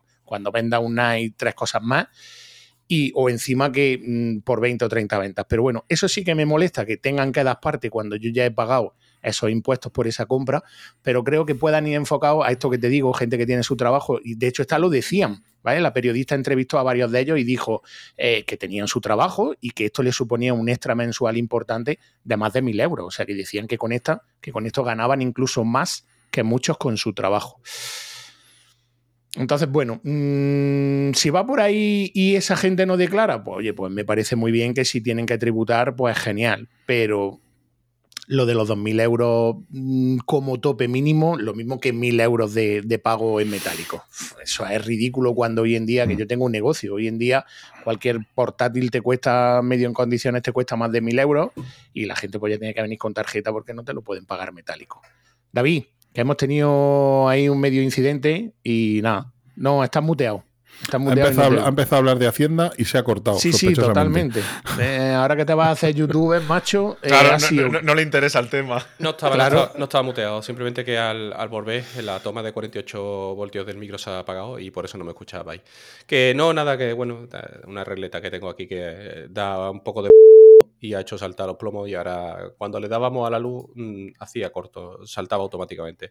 Ha sido quitar la regleta y todo solucionado, con lo cual, bueno, eh, otro problema más de primer mundo solucionado. con lo poco que te gusta a ti la luz, ¿eh? Con lo poco que me gusta a mí, si ya te digo, si he, he ido corriendo y he quitado, ¿no? Eh, Cuando subimos el, el automático de, de la parte del coche, decíamos, ah, esto salta. Pues todo el coche, me he ido corriendo al cuadro del coche, apagado, le hemos dado otra vez. Ah, La historia, es que de la luz es que no entiendo nada, o sea, nada. Nada, cuando te has ido estábamos comentando la noticia, no hemos trascendido más, la noticia estábamos comentando con Borja, pues justamente eso, mm, lo de las ventas y el por qué. Bueno, pues, la verdad que al final lo que vosotros decís, ¿no? O sea, lo de pagar dos veces IVA creo que legal no debe de ser y ya vendrá alguien protestando. Pero bueno, mm, que lo quieren controlar, es normal. Es decir, al final hay negocio, hay movimiento de dinero y todo movimiento de dinero se tiene que controlar. Ya está. Eh, o lo quieren controlar, ¿vale? Más que se tiene que controlar. Y ya está. Pero bueno, con, con- con respecto a eso, pues para mí es un coñazo. Porque yo siempre lo he dicho, eh, no hay nada que te pueda joder más hoy en día que te den un billete de 500, ¿vale? Porque es que mm, yo personalmente a Rosa, sí. algún cliente le ha pagado su parte tal, de, por servicios de auditoría e historia, le ha pagado 500 euros metálicos y tú vas con un billete de 500 euros al cajero y no te lo coge. Cajero. Sí. No te hablo de, de, oye, ni tiendas, no, ni en tiendas, la mayoría. vas con Ni 200 de euros coña. y ya te ponen pegas en muchas. 200, Sí, que es un billete sí. más normal. No lo vemos tanto, estamos acostumbrados más al de 5, ¿vale? Que al de 200, por desgracia, pero es así. Ya, el otro día me pasó a mí, en la cola de Lidl, delante, la mujer 200 euros. Y no, que no le admitimos billete de 200 euros. Sí. Ah, vale. Pero yo estoy teniendo problemas ya en otro, en otro. Es parecido, pero no es lo mismo. Monedas de 2 euros. Nosotros la moneda de 2 euros la guardamos. Cuando nos cae una moneda de 2 euros la metemos en una hucha. Eso lo hace Luego, pues, mucha gente. Yo tengo un cerdito también así. sí, te pegas un fin de semana, te, das una cena, yo qué sé, un capricho, cualquier cosa. Yo me he ido de vacaciones ¿Dónde? pagando con moneda de 2 euros. Sí, pero el problema es, ¿dónde coño voy yo a cambiar esas monedas? No, no puedes. Tienes que ir al banco a que te cobre la comisión. Bueno, bueno, imposible. Impo- O, o conoces a alguien de una tienda que le venga bien el cambio, que tenga un negocio y dices, bueno, pues mira, toma, aquí tienes 10 paquetes de monedas de 2 euros y ya tienes cambio para todo el año. Pero Borja es curioso porque yo, yo nosotros Horrible. teníamos casi 450 euros en moneda, paquetitos, ¿eh? No, no te hablo de, de moneda suelta, paquetitos, organizados perfectamente. Yo la llevo al banco y le digo, oye, quiero ingresar esto en mi cuenta. Y me dice, no, Comisión. no, claro, no, es que aquí ya no contamos monedas. Eh, Pero, eh, ¿qué coño hacéis? O sea, si no atendéis a los viejos, ¿vale? No contáis monedas. no contéis monedas, no eh, me deis billetes, ¿qué eh, hacéis? ¿Qué coño hacéis? Iros a tomar por culo, cerrar ya y que luego los Sí. supermercados automáticos estos de Amazon, porque lo pongan aquí en los bancos. ¿Vale? Que hablo con un cajero, que cuando yo tengo un problema, un botoncito de gestión, que me salga un tío como en el ascensor, ¿vale? Y ya que me solucione el problema. O sea, decir, no, es que esto te- se lo tiene que llevar la empresa de seguridad mañana, lo pesa, lo cuenta, ¿vale? Tardamos otro día más en ingresártelo y aparte te cobramos una comisión. Sí, sí. Pues, ¿Sabes lo que hice? Que me fui con mis santos cojones a San Sebastián de vacaciones con moneda de 2 euros. ¿Vale? Y salíamos Claro. con moneda de 2 euros. Y pagábamos Sí, el en los bares cuando- con moneda de 2 euros. El problema es cuando quiero comprar un billete de avión y lo tengo ahorrado en moneda de 2 Claro, euros. claro. Ahí viene el problema. Pero, Entonces, pero vamos, que te luego digo una cosa, que hemos pagado 80 o Sí, 90 sí, euros y he también. sacado mis moneditas de 2 euros. Y cuando me han mirado tal, me han dicho, eh, ¿pero es que me va a pagar así? ¿Qué pasa? ¿Que no es dinero o qué? ¿Te molesta Ya que te te curso paguen dos legal, euros? ¿no? Claro. Ya está. Sí, Y luego encima, durante una temporada los paquetitos. Ahora no son paquetitos, ahora tienes que llevarlo en bolsas. Sí, para que lo pesen. Pero son sus bolsas. Sí. Cierto. Entonces- bueno, dímelo a mí, cuando tengo que ir Claro, a llevarle tú, que tienes tienda, que, al banco, que, tengo tienda. Claro. Pues eso, como no tengas algún amigo que tenga alguna tienda con las monitas, yo lo estaba comentando, que antes pues teníamos un amiguete que tenía una tienda de bicicletas y em, le llevábamos, eh, oye, tengo aquí 300 euros en moneda de 2 euros. Sí, sí, trámelas, que a mí me vienen Claro. cojonudo. Toma, cerró la tienda y ya estamos jodidos. Es una, Ya le he dicho a mi mujer, no guarden más monedas de 2 Claro. euros. es una estupidez. Porque es que luego es un problemón el, el, el ingresar. Lo hacen por nuestro bien, para que ahorremos mínimo en billetes de Sí. 5 Nada, euros. sí, Claro. sí, sí. Hacienda le ha venido cojonudamente el tema de la pandemia para que paguemos todos con tarjeta. Exacto. Eso lo tengo clarísimo. Sí. Y a los Para bancos igual. controlado. Y a los bancos igual. O sea, ya vas a pagar una tienda y antes era te ponían la mano para, para que le dieras el efectivo, ahora te meten el datáfono y dicen, no, no, que voy a pagar en efectivo y te miran raro. Sí. Hostia, este va a pagar en efectivo. Sí, eres Te miran como un bicho raro. Es triste, es triste. Joan, ¿algo que apuntar? No, es que Yo no estamos, paga. llegando, eh, llega- estamos llegando a un punto que, que es preocupante. Control total. Control total. Y peor. Eh, que vaya. eh, estamos, Sí. eh, no sé, solo falta que con el látigo, eh, bueno, es que lo están haciendo, que nos están pegando latigazos, escupiendo y riéndose en nuestra cara y ellos viviendo del. El otro día hablaba yo con Rosa que me hacía mucha gracia cuando. Prefiero callarme.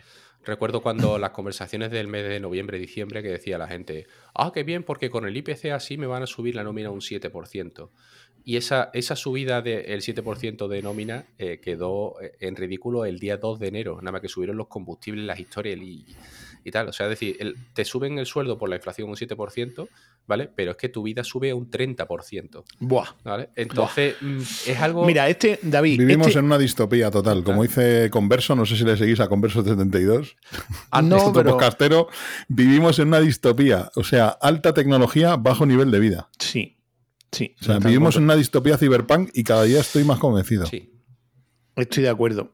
Mm, a ver, yo, mm, bueno, había metido, lo que pasa que, como bien dice David, dice Joan y decimos aquí siempre, hoy estamos medio respetando el guion, pero nos vamos siempre por derroteros. Hoy ha venido el personaje este, que fíjate, no ha empezado a hablar aquí de NASA y de cosas sin estar en el guion, ha hecho lo que le ha salido del mambo y llevamos una hora y media y nos quedaba un trozo. Y yo precisamente, entre otras cosas, lo había invitado por lo que quería comentar ahora, pero bueno, como él me ha lanzado a mí el guante de que le debemos una visita en retromática, pues igual, aparte de las que nos tenga preparadas, pues sería interesante tocar este tema porque mm, yo había apuntado en el guion, eh, el apartado este que venía ahora, Amazon y sus devoluciones, porque eh, el señor Borja publicó un post no hace poco, no hace mucho, perdón, que decía textualmente, ojito con las devoluciones de Amazon, los artículos desaparecen, dan el cambiazo, tres devoluciones perdidas en menos de 30 días y no, y no parece ser culpa de la agencia. Le interpelaron, ¿vale? Le dice uno, eh, ah, amigo, ya Amazon está dejando de ser tan guay. Y bueno, Borja le contesta diciendo hace tiempo y tal. Entonces, es un tema un poco peliagudo, porque todos saben lo que yo opino particularmente de Amazon. Tú antes, a micro cerrado, me habías dicho que tenías una tienda y sabes perfectamente eh, lo que hay. Pero no quiero entrar mucho en debate de este tema porque quiero ahora dar paso a, a la sección de David, de- vamos con chuletón y patata y si no, que yo ya he visto que tú también cascas por el hecho de, de tener ¿Yo? un podcast. Uno, no, dos, nos íbamos ahí a tres horas de, de debate. Entonces, mm, quiero dejar así un poco el melón abierto y la pelota lanzada para, mm, bueno, que los oyentes sepan también temas que íbamos a tocar, pero me interesaba sobre todo conocer tu opinión y si quieres, pues lo dejamos ahí, hacemos una ronda un poco rápida, eh, comentando un poco por encima y luego si quieres, pues te devolvemos la, la visita y tratamos este tema largo Por y tendido. supuesto. Os haré el cuestionario retro en retromática, no os preocupéis. A ver si es Spectrum, Amstrad o MSX. Va a ir por ese palo. Yo era de MSI, ¿eh? Yo llegué tarde, yo mi primer ordenador Hostia, pues, pues. Bueno, yo ya- tenía un MSI. Ese podcast puede durar cuatro horas fácil. Ya hablaré porque, Pues por- porque tengo un amigo que es súper friki en el buen sentido de la palabra. O sea, tiene en su habitación, eh, Borja, tiene eh, todo de Doom, ¿vale? Es súper fan de. Doom. Es súper fan de. MSX. Va a, a las concentraciones de MSX que hay en Barcelona. Va a todas. O sea, bueno, eh, Joder, llevarías de puta madre con in- Interesante, interesante. Pues nada, no, comentando el tema de Amazon, pues nada, que, que pierde las cosas. Pero yo creo que las pierden entre comillas, que es muy raro porque eh, eh, la agencia lo ha entregado, te da el artículo como entregado, llamas a la agencia, te dicen que sí, el tracking se ve que han entregado los artículos para devolución, eh, se tiran 30 días con tu dinero, que al Efectivamente. final les está haciendo un préstamo sin intereses. Correcto. Eh, cuando les pagas, te retiran el- la pasta al momento. Cuando te hacen una devolución, eh, la pasta tarda en llegar. Eh, Sí, señor.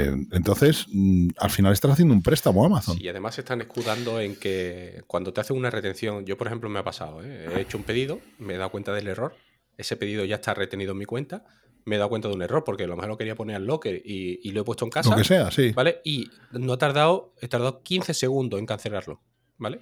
Y ahora tú dices, bueno, la retención del banco será inmediata. Y te dicen, 15 días. no, no, es que Joder. ahora su banco es problema de su banco porque tiene su banco entre 7 y 15 días para devolver el dinero. para quitarle la retención. Claro, mientras que está la retención, tú ese dinero no tienes disponible. Mm, Es decir, que es que no es que te lo hayan cobrado, pero como está retenido, es como un embargo. Eso te está ahí y tú tienes Pero- X pero- dinero menos la cuenta. Aquí en el medio también están los bancos, que lo comentamos hace un momento, que funcionan fatal, pero es que hay cosas que siguen funcionando como hace 20 años. Lo que no puede ser es que tú hagas una transferencia y tarde 24 horas en llegar a la transferencia. Sí, que hay bueno, bancos que ya lo están haciendo de inmediato. Sobre- Revolut, tú haces una transferencia y llega el No, momento. pero sobre todo, Unicaja, Borja, cuando tienen todo el tema de transferencias inmediatas, que tardan 15 segundos, pero claro, te cobro la Claro, comisión. tienes que pagarlo. O sea, claro, claro, claro. Volviendo, volviendo al tema retro, yo me acuerdo aquellos años en los que las operaciones de informática se hacían por la noche. Cierto. O sea, los que he vivido en los 80 y los 90, la banca de los 80 y los 90 que se estaba informatizando, las operaciones se hacían por las noches. ¿Vale? Porque encendían el modem del X25, Sí. se llevaban a intercambiar paquetes, arrancaban el mainframe y venga, a intercambiar información. Tío, vivimos en los 80, o sea, ¿qué estáis? ¿Con un IBM 360 todavía y con una línea X25 haciendo las transferencias? Que estamos en 2023. Que empresas como Revolut te hacen las transferencias inmediatas y no te cobran. Pero ya no solo las transferencias, No. haciendo referencia a lo que decía. Y las retenciones de los cargos igual. Eso es, haciendo O sea- referencia a eso, mm, no puede ser. Oye, la gente no se queja porque yo tengo un negocio, yo me equivoco y tú me has pagado ese producto o ese- y automáticamente te hago la devolución. Lo haces en el datáfono en un momento. Yo cuando Punto. tenía tienda hace muchos años. Que eran los primeros tiempos de datáfonos que nos cobraban una pasta por Una cada pasta en operación. Hace muchos años, porque ahora están mucho más baratas, pero Sí. en el tiempo será un 0,75 o un 1% y a Sí. veces un 1,5% por operación, una auténtica barbaridad. Una barbaridad. y tú haces una devolución con tarjeta, Y inmediata. estoy hablando de los de- del año 2005, 2006, y era al momento inmediato. Sí, sí, y sigue siendo Y inmediata. Amazon no. Pero oye, la gente es lo que vengo a, a referir. La gente no se queja en ese aspecto de que tengan su dinero 30 días porque uno de nuestros oyentes y además administrador del canal de Synology en Telegram, el Capi, ya lo sufrió que tuvo un problema con un disco duro de una devolución. Amazon decía que no había llegado a su destino, le tuvieron el dinero retenido y creo, según me consta, corregirme si me equivoco, David, que no ha recuperado esos, 300 esos 200 y pico No, euros. ¿eh? no te puedo asegurar 100%, pero tampoco me extraña. Es decir, yo he tenido, yo he tenido un proceso. ¿Cómo luchas eso. contra eso? No ¿Cómo puede, luchas contra no eso? puede, no puede, Claro. da igual. Montando ruido. Da- no, pero da igual. ruido. Hoy en día ya les da igual. Porque al final, a mí me hace mucha gracia. Me, pa- me pasa con los soportes tanto de Apple como de, de toda marca grande. Eh, hay gente que se preocupa, ¿vale? Y hay gente que es que, escúchame, que, está el teléfono que es el que te atiende, ¿vale? Tú, yo entiendo tu cabreo y, y nos ponemos con ellos que, bueno, Joan ha despotricado con algún agente de Amazon porque le ha pasado de que, el, coño, le han traído las cosas justo cuando la tienda ya estaba cerrada, ¿no? Cuando vas a un locker, ¿no? Cuando esos horarios están totalmente... mm, Y a lo mejor pues, le hacía falta la mesa para esa misma tarde y ha corrido, lo ha pedido en Amazon porque, hostia, antes de la una y antes de la una no llega. Yo he tenido cosas que me hacen mucha gracia, que me dicen, no, antes de las 10 de la noche en el locker. Y me ha llegado el mensaje del correo que lo puedo recoger a las 12 y media de la noche. Perdona, ¿tú crees que un repartidor va a entregar un paquete en un locker a las 12 y media de la noche? Criatura, o sea, lo que pasa es que te- se te habrá trafugado por ahí y, y a saber. Y has puesto un envío que a lo mejor lo han entregado a las 6 de la mañana en el primer reparto de la mañana o lo que sea, ¿no? Pero a mí esas cosas me terminan por matar.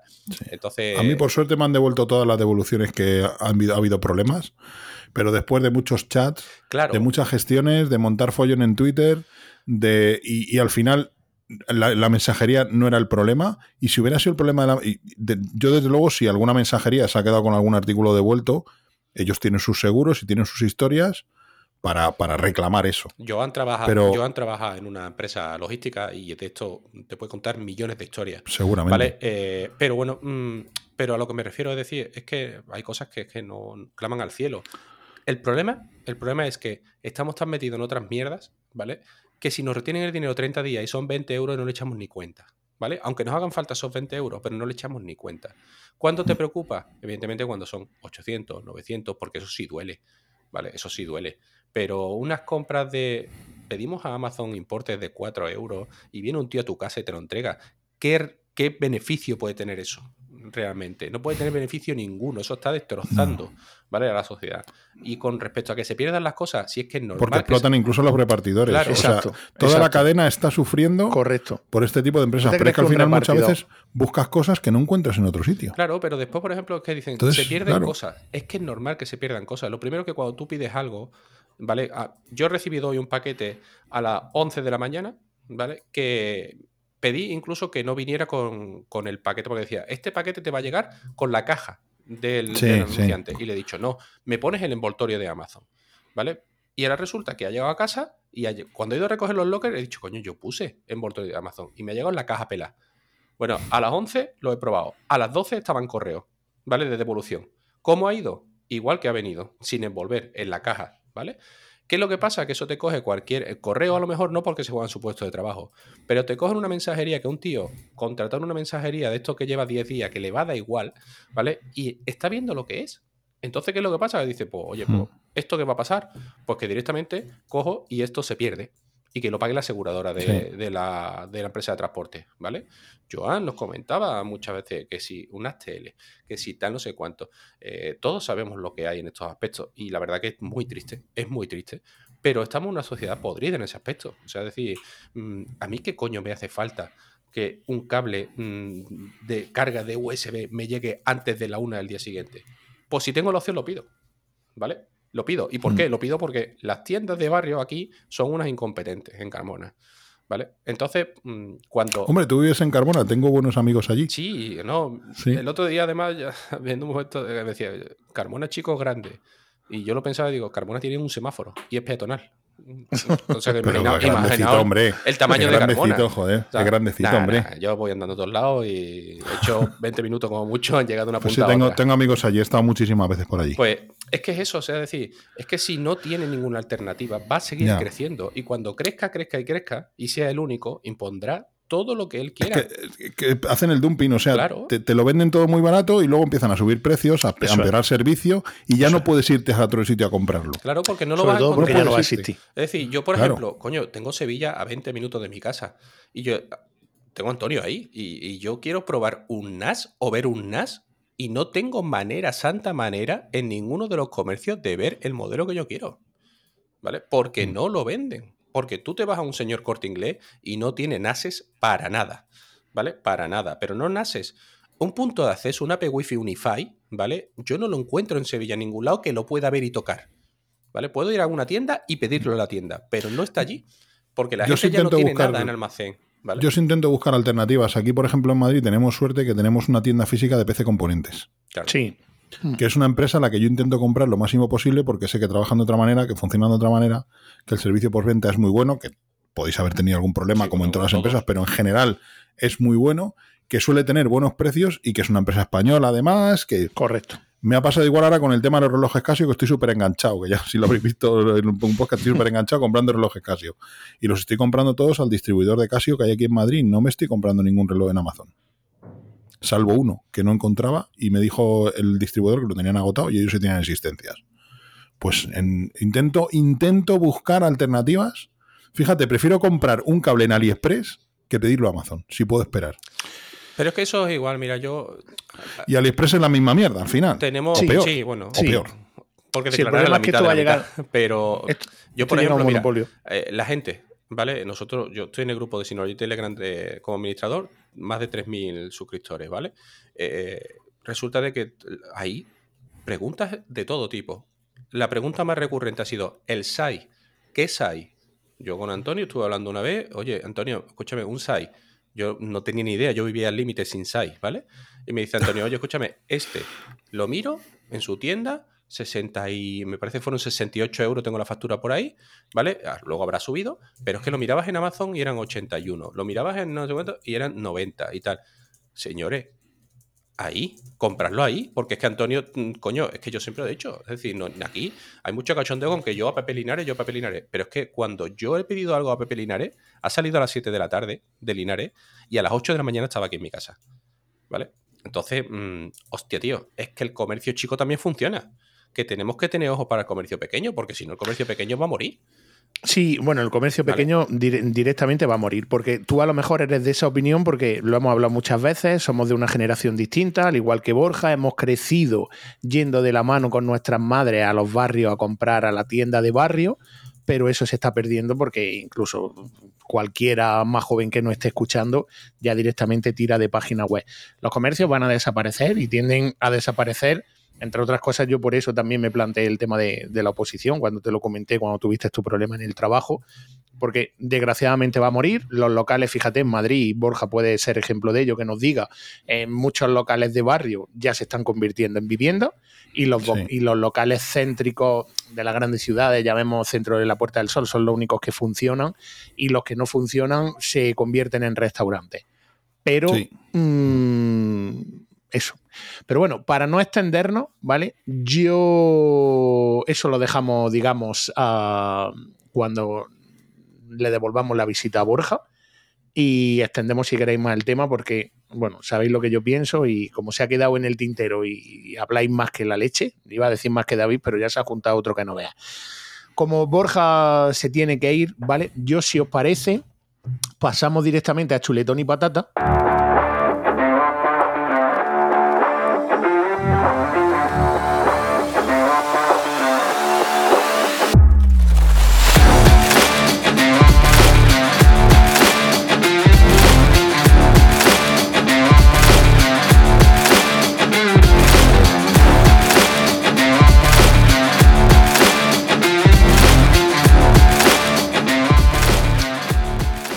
Borja, amigo, haga usted los honores. Como sabes Pues cómo venga. funciona la sección, pues sí, chule- toda tuya. y patata, ¿no? Efectivamente, lo que te salga del mambo. Bueno, voy a, voy a empezar por la patata. Se puede empezar por la patata, ¿no? Puedes empezar por lo que tú Pues quieras. voy a empezar por la patata. Para mí la patata son las inteligencias artificiales. Llevo, y, so- y sobre todo Copilot de Microsoft. Llevo dos semanas, tres semanas probando Copilot 365 de Microsoft en el trabajo. Y le queda mucho, ¿eh? Le queda mucho y jode con las IAs. No nos podemos fiar de las IAs, ¿eh? Se inventan muchas cosas y hacen muchas cosas muy mal. Y la mayoría de los que quieren usar IA lo quieren para no trabajar. Lo quieren para no currar. O sea, eso vamos, no nos va a mejorar la calidad de mi trabajo. Una mierda. Tú lo quieres para no trabajar. Como lo queremos todos, pero le queda todavía mucho, ¿eh? O sea, mucha patata, patata, patata muy grande. Las IAs y mucha gente está metiendo ahí mucha pasta y mucho tiempo y no son lo que parecen. Ya os lo digo yo. Microsoft 365 de pago, ¿eh? O sea, nada del Copilot este del Bing, no, no. El Copilot 365 de Office corporativo y le queda mucho. Le queda, de, de hecho, te avisa cuando haces alguna cosa, no te fíes de mí que puedo meter la pata. Literal. Así que mi patata va para, para las IAS. En concreto para Copilot 365.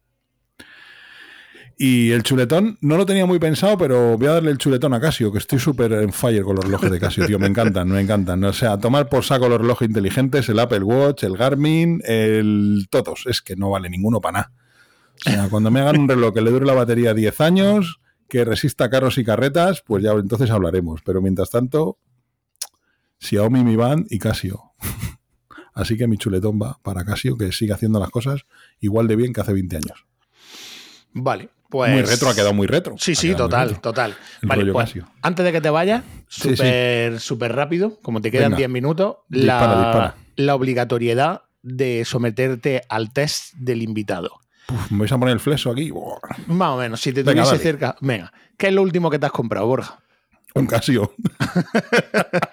lo tengo aquí sin abrir. Lo tengo aquí sin abrir. Pues no lo ha has sacado ni de la bolsa. No he tenido siquiera. tiempo, no lo he sacado ni de la bolsa de la mensajería. Pero, aquí ¿y, lo si, tengo. ¿Y si te has metido un Satisfyer, tío? Pues, pues la vamos a liar. No, no es de Amazon, tranquilo, no es de Amazon. ¿Tu película favorita? Regreso al futuro. ¿Vale? ¿La, ¿Alguna parte en particular? La cualquiera de las tres, aunque mi orden de preferencia es la primera, la tercera y la segunda. ¿Eléctrico, híbrido o de combustión? ¿Que tengo o que me gustaría? Lo que quieras. Eléctrico es el futuro, yo creo. Vale. Y por último, un lugar para perderte. Vallecas, lo he dicho antes.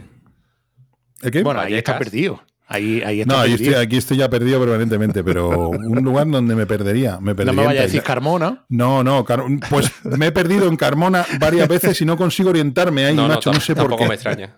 No sé por qué, no sé por qué. Eh, me perdería en Tailandia, seguramente. Pero no como el carnicero, ¿no? No, no, no. No, el charcutero, solo, el charcutero. Solo comiendo, comiendo pasta en la playa, nada más. Guay. Nada más. Pues, amigo, ha sido un placer tenerte con nosotros. igualmente, me quedaría, me quedaría hasta las 10 de la noche, pero es que me toca, hacer, me toca hacer la cena. No te preocupes, que las obligaciones mandan y de aquí a un rato vamos a salir nosotros pitando también. Espero que amenaces con volver, nosotros vamos a hacerlo. Vete preparando tres sillas. Yo amenazo con volver, sí, sí. Y ese día además no tendré que cocinar, podremos estar aquí hasta las 12 de la noche, pero me vais a devolver la visita. Por supuesto, sabes que para nosotros va a ser un auténtico placer. Perfecto. Muchas gracias sobre todo por haberte prestado, por habernos ilustrado con tu sabiduría, con, con toda tu tecnología vintage. Y aquí nos tienes siempre que quieras. Y lo dicho, gracias, que sea leve y nos vemos por la onda. Gracias a vosotros por invitarnos, un placer. Gracias, Borja. Chao. Pues eh, nosotros seguimos eh, con la sección y si te parece bien, David, voy contigo y ahora paso con Joan. Dime, dime tu, chuletón y tu patata. Bueno, pues el chuletón al grupo de Telegram de detrás de Mostrador, porque demostramos que tenemos una caché y un nivel adquisitivo increíble.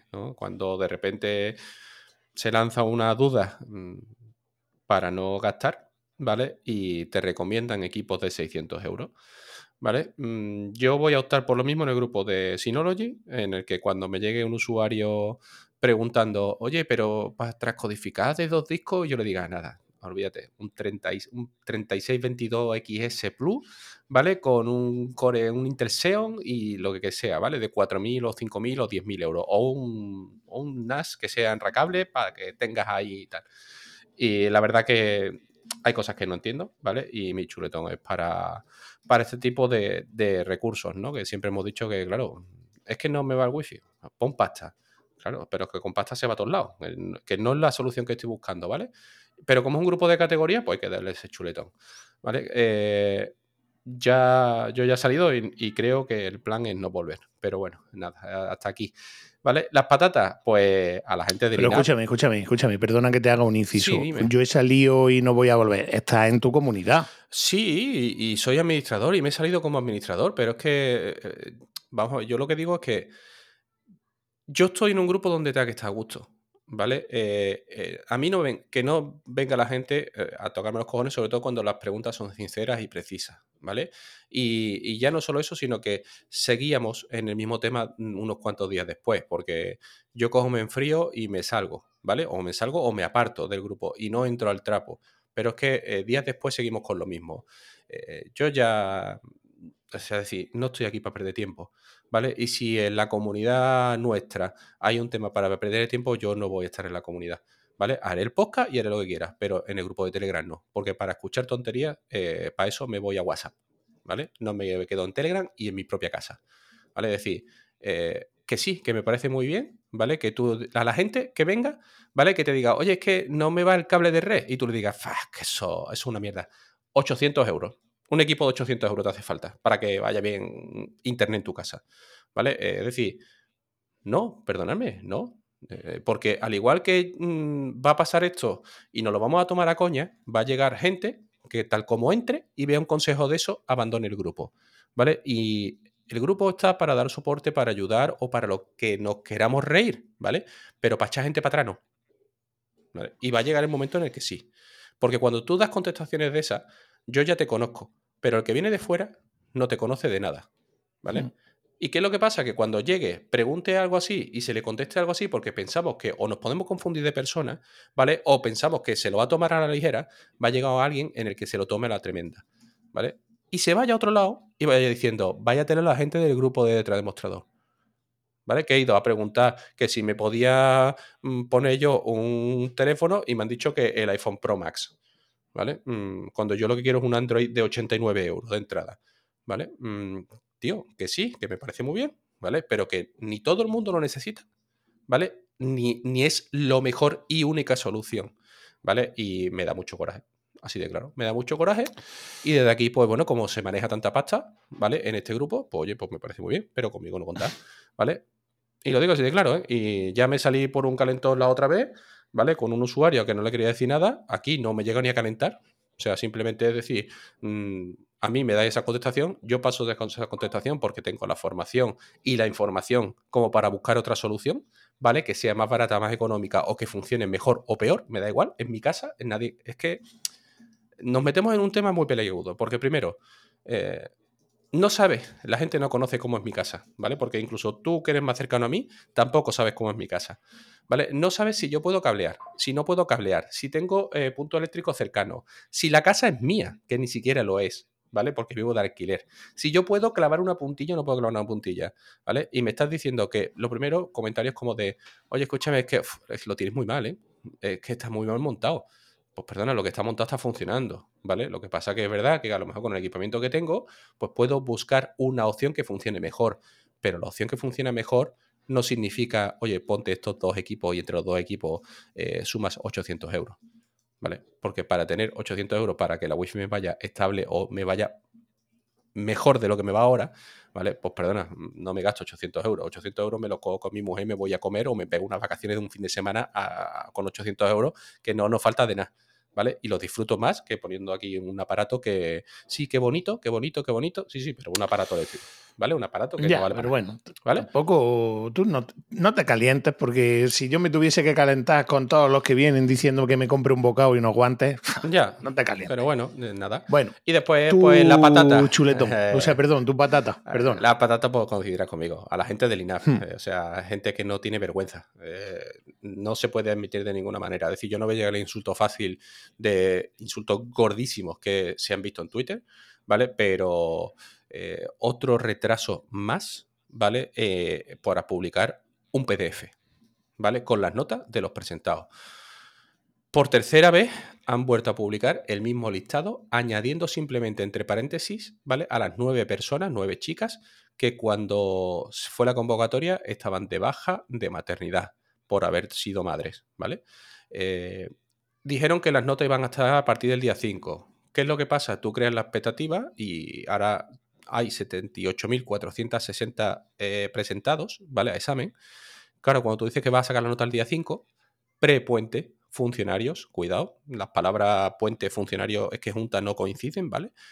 Y resulta de que, claro, tú dices día 5, llega el día 5 y entramos las 78.000 criaturas, ¿vale? A internet, a la página del INAP. Claro, la página del INAP se cae. Primero, ¿por qué? Porque tendrán unos servidores que estarán externalizados de una empresa externa, ni siquiera serán servidores propios si son servidores propios me da igual, o sea, es que decir, es que es lo mismo.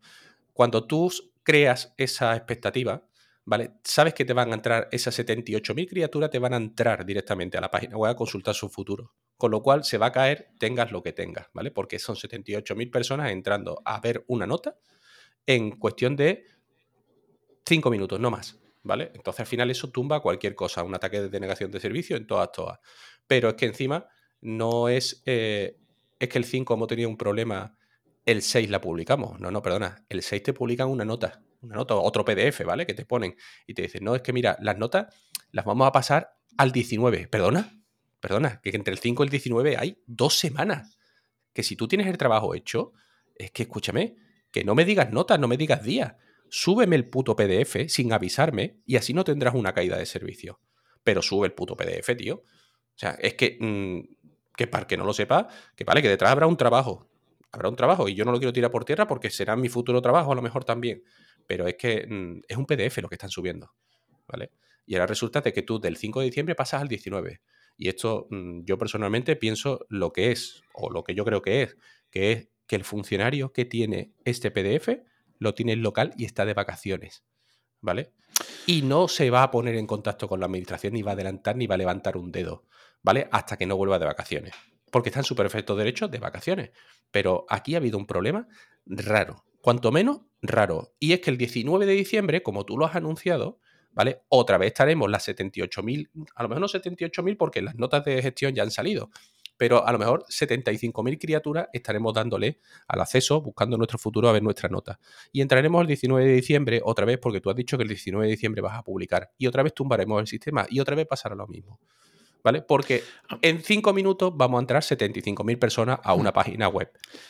a mí ese tema me tiene completamente mermado, que por eso me fui de puente pensando que iba a irme tranquilo después de conocer los resultados, pero como tú bien dices, mm, sería muy fácil programarlo para que saliese por la noche a las 3 o las 4 de la mañana cuando todo el mundo está durmiendo y paulatina o progresivamente conforme se va levantando la gente conectarse al servidor y de manera eh, aleatoria o progresiva, hacer esa petición o esa consulta mucho más fácil que anunciar en una nota se va a publicar el 5, el 5 estuvo caída todo el día, y luego el 16 hacen un comunicado a las 10 de la mañana que te lo mandé diciendo nos vamos al 19, perdón, el 6, nos vamos al 19. Pero es que el 19 pasará lo mismo, Antonio. Hmm, Porque sí, sí, sí, tú has puesto fecha, ¿vale? Y hay mucha gente detrás esperando ese PDF. Sí, en todas las categorías. Entonces el 19 va a volver a caerse, porque no hay un organismo con, a lo mejor con lo... Es que decir, yo no, no puedo entender, pero ¿qué servidor aguanta un ataque? Porque realmente se, esto- se, se toma como un ataque, ¿vale? De 75.000 peticiones en 5 Mira, minutos. ¿Quieres que te diga una cosa? Que he hablado yo con, con gente que está metida en el meollo. No ha pasado ni siquiera un ataque de denegación de servicio. Directamente han limitado el tráfico del servidor y han sido ellos los que han tumbado la página para que la gente no entrase. Pues tampoco Fin. me extrañaría. Porque no está el trabajo hecho. Es decir, porque se ha puesto para el Por 5 eso. de diciembre y el 5 de diciembre no estaba el trabajo hecho. A mí es que Por me hace gracia. O sea, el 5 de diciembre se cae la página. Y ahora tú dices, espérate, administración pública. O cualquier empresa que haya hecho puente. No tiene que ser administración pública. No vayamos a, generalizar con la administración pública. Pero tú has hecho puente, por ejemplo. Sí, pero yo en la privada, yo no me voy si tengo que entregar un trabajo, porque si yo estoy comprometido con una empresa y se le cae un servidor, a lo mejor retraso mi, mi puente porque le tengo que dar servicio a esa empresa. El problema, no sé, no me quiero meter en, ese tipo de charcos, pero yo estoy acostumbrado a trabajar en la privada, que habrá funcionarios súper válidos en la administración, pero están demonizados precisamente por eso, porque mm, ahí, pues como dice aquel, oye, que si a las dos se ha quedado el corte donde se haya quedado, aquí se queda. Sin embargo, yo si tengo que entregarte un ordenador para mañana porque tienes que trabajar y lo necesitas, si me dan las cuatro, pregúntale a Felipe que tiene una empresa y no escucha, al igual que yo, trabaja un domingo si le toca. Claro, pero es que es esto. Y es decir, y si tú tienes las notas, ¿vale? Si tú tienes ese PDF preparado y por lo que sea, por el motivo más grande del mundo, Internet se ha caído en todo el mundo, ¿vale? Las líneas internas no van. El día 6 no publicas una nota diciendo que el 19, el día 6 publicas el PDF de las notas, Correcto. ¿vale? Entonces, eh, y si no, escúchame, que no pongas la fecha, tío, que es que te voy a tumbar el sistema, porque la, va a haber todas las personas consultando. Tío, públicala, a tomar por culo, que ya tengo yo puesto una alerta en un grupo de Telegram en el que cuando hay un cambio me notifican, ¿vale? Si es que me Hmm. voy a enterar de que has publicado, realmente, porque no me voy a quedar sin saberlo, porque yo soy el primer interesado en saber mi nota. Entonces, es que me parece una auténtica, mm, de verdad, me parece una tontería, me parece una tontería. Que te comprometas a dar fecha, ¿para qué? ¿Para no cumplirla? Pues para eso no te comprometas, tío, que estás quedando, estás quedando muy mal, muy mal. Esto es como si yo te digo, oye, Antonio, escúchame, mira que el día 10 voy a ir a recogerte, ¿vale? Y nos vamos a ir a hartarnos de cerveza. Y ahora llega el día 10 y te digo, hostia, Antonio, no me espere, tío. No me espere, a cinco minutos de, de la, de la hora. No me espere, Antonio, que se me ha liado la cosa y tal. Pero mañana voy ahí y mañana te dejo tirado otra vez. ¿Vale? Eh, Hostia, Antonio, no te preocupes. Para el día 19 y el día 19 te vuelvo a dejar tirado. Al final, ¿qué es lo que pasa? Sobre todo, sobre todo cuando estás jugando con el futuro de mucha gente, porque en tu caso o en el mío probablemente tengas que cerrar una casa, abrir otra y Entonces, empezar igual, una nueva vida. Me da igual. O sea, Pero que sí, que- 78.500 personas presentadas. Que no, que no, que no puedes jugar así Tú con no la puedes gente. jugar con 78.500 personas. Exacto. La frase es no puedes jugar así con la gente por mucho que me cuentes. está. Es decir, y, y es así, tío. Sí, sí, es que yo para lo que han hecho, yo personalmente te lo digo, yo no notifico fecha ninguna. Y no doy información ninguna. Y te jodes. Sigue aquí, control Pues- R, control R y sigue buscando. Y, un día día 10 que le dé a control R estará ahí la nota. Pero ya está. ¿Vale? Pero es que yo estas cosas no las entiendo. O sea, es que eh, lo hemos hablado muchas veces. O sea, nosotros hicimos el examen el 17 de septiembre y la notificación de las notas, de, de, oye, no se publican las notas hasta el día 5 de diciembre porque se tienen que, mm, las personas, las mujeres que han tenido el parto, tienen sus seis semanas obligatorias de descanso, ¿vale? Y tienen el mismo derecho que tú y que yo a presentarse seis semanas después. De eso no nos enteramos hasta cuatro semanas después. Pues coño, ¿no es tan fácil como en la convocatoria informarlo? Es decir, mm, oye, las fechas serán, el examen será el 17, sí, pero y pones un anexo. Y puede haber retrasos en la publicación de las notas y, y lo informas antes. Es que el problema es que ni se informa y cuando se informa, se informa para nada. Entonces, tío, pues credibilidad cero en la gente del INAP. Que habrá muchos profesionales, por supuesto, que formaremos parte, seguro, pero que credibilidad cero, cero. Y ahora tú dices, hostia, ¿y a dónde voy yo a trabajar? porque yo vengo de la mentalidad de la privada, como tú, ¿vale? Y cuando llega allí, mm, es que yo creo que, mm, te digo una cosa, es que así es imposible borrar borrar la imagen que tenemos de los funcionarios y la idea que tenemos de los funcionarios. Sí, que ya te digo que habrá muchos válidos, ¿eh? que yo me he topado con alguno que otro y lo hay válidos, pero mm, esto pues... Vale, pues sí, compartimos, compartimos chuletón. Eh, Joan, ¿estás por ahí? Sí, sí, sí, estaba por aquí escuchando atentamente. Vale, pues voy contigo, chuletón y patata. Pues mira, yo patata tenía una para AliExpress. Em, hace un mes que, hice un reembolso, bueno, me, hicieron un reembolso y aún no me había llegado a la, cuenta bancaria. Eh, justo ahora eh, me da por, por, reclamarles y me dicen, eh, ya aparece el dinero en tu, en tu saldo de la cuenta. y yo, ¿cómo? Vamos, que no me han hecho el reembolso, si no llego a reclamar pierdo la, pasta y no solo eso, sino que ya no me hacen el reembolso, sino que me lo han abonado en la cuenta de, en el saldo de la cuenta, vamos. Bueno, en fin, chinadas. Eh, ¿qué, va, va, a protestar, no?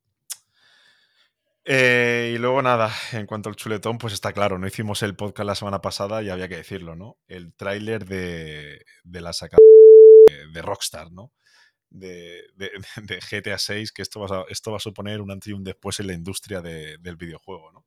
Ya te, puede gustar más o menos, pero este juego va a reventar todos los récords. De hecho, ya está reventando récords en YouTube, en, Instagram, en, Twitter. Y esto, esto, va a ser impresionante. La mala noticia es que sale en 2025. Toca esperar un poco más de la cuenta. Esperemos que sea en marzo y no en otoño, que entonces ya serían dos años lo que quedan todavía. Pero bueno, deseandito estoy de, poder ver más. Esperemos que David y yo hayamos tomado posesión antes de ese 2025, porque a este paso, no sé, yo decía que incluso a lo mejor que hayan convocado las siguientes para, para Raquel, por ejemplo. ¿Algo más que añadir, amigo?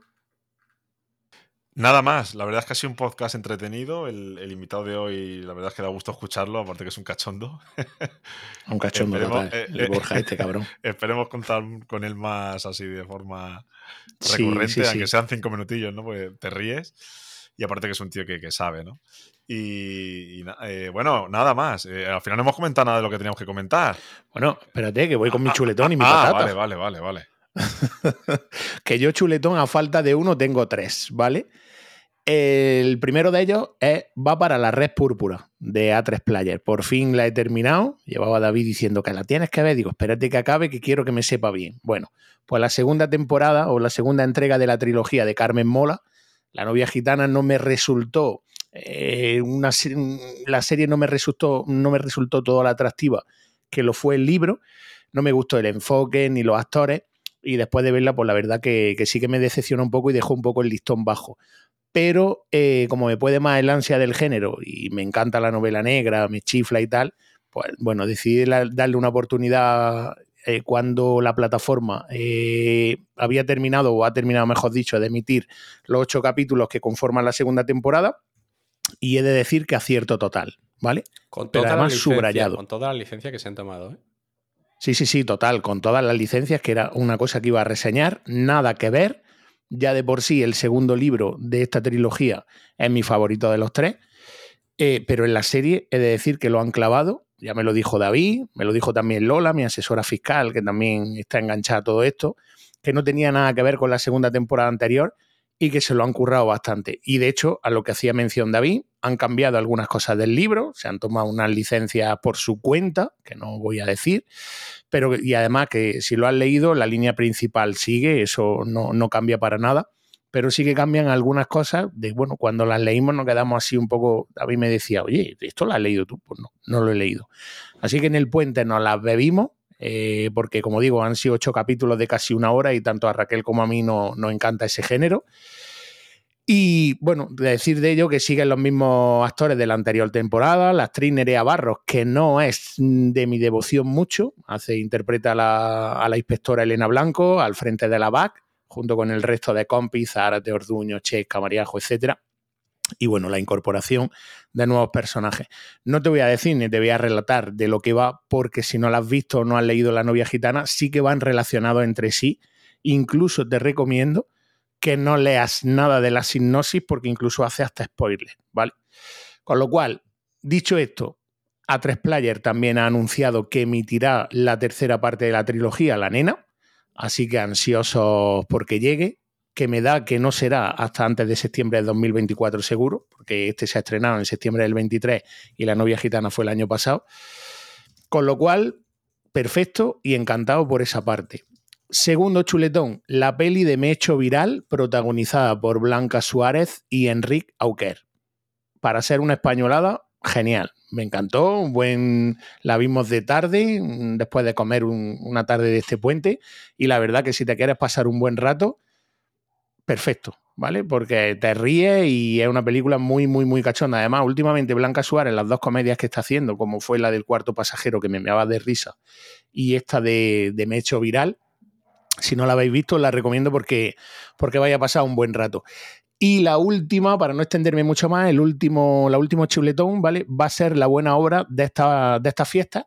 Y es que me hacía eco de la noticia publicada en el blog, eh, bueno, digo tal y como suena, Wine publicado por José María Mateos, y leo textualmente, ya que en los próximos días vas a ver a un montón de gente mayor que a duras penas se apaña con las nuevas tecnologías, pues tu misión, si decides aceptarla, consiste en hacerte con su teléfono, configurarle eh, la aplicación, o en este caso es una instrucción súper rápida que os vamos a dejar en la nota del episodio, 0.dns0.eu, y lo que hace es explicarles que le has configurado una serie de opciones para que le sea más fácil más difícil, perdón, que caigan en estafas varias, ¿vale? ¿En qué consiste la herramienta? Bueno, pues la herramienta aumenta enormemente la tasa de detección de dominios maliciosos, especialmente en sus primeras horas críticas, combinando la inteligencia de amenazas examinadas por humanos con heurística avanzada que identifica automáticamente patrones de alto riesgo. Está disponible para todos los sistemas, navegadores y teléfonos. Así que, como he dicho, os dejo el link del artículo a la herramienta en las notas del episodio de la web. Como patata, pues no me voy a extender, al igual que había dicho Bilito, coincido con él plenamente en la primera patata, el INAP, para el que no lo sepa, el Instituto Nacional de la Administración Pública, y bajo mi humilde opinión, y utilizando eh, el altavoz que me brinda el podcast, pues deja mucho que desear la gestión. No voy a decir nada nuevo, pero no puede ser que pasen 92 días desde que hicimos el examen sin tener noticias todavía no son conscientes de, bueno, la gente que, se juega su futuro, como, como le había yo apuntado a David, y considero que, no le importamos nada. Así que, mm, dicho eso, porque, insisto, no, no, me voy a, no me voy a ampliar ni a explayar, pero lo que no puede ser es que estemos todavía sin noticias. No obstante, ¿vale? si queréis seguir en cuanto a lo que siento, me hago una especie de publicidad, tenéis mi relato y mi vivencia en el blog personal de antoniomd.es, en el apartado diario de UNTAI, que ahí contamos la experiencia vivida desde que empezamos con esto y todavía se sigue escribiendo. Por último, y para cerrar mi patata, la peli Dejar el mundo atrás de Netflix. Un bodrio literal, ¿vale? No entiendo cómo un reparto tan cotizado puede hacer una película tan sumamente mala. Julia Roberts, Ethan Haidt y Kevin Bacon, entre otros. Pues pintaba peliculón. De hecho, esta me recordó a Greenland, a Greenland la, del último refugio, la de Gerald Butter, que si no la has visto ya estás tardando, así que ese otro chuletón que te regalo. Pero es que esta pintaba a peliculón, así distópico y apocalíptico, pues nada que ver. Os digo directamente que mm, me gana que aparte de que el género me gusta, si aprecias tu tiempo, ahórrate los ciento y pico minutos, 138 minutos concretamente, de mi vida tirada a la basura. Dicho esto, mm, nos vamos rápidamente con la sección de David y os decimos adiós.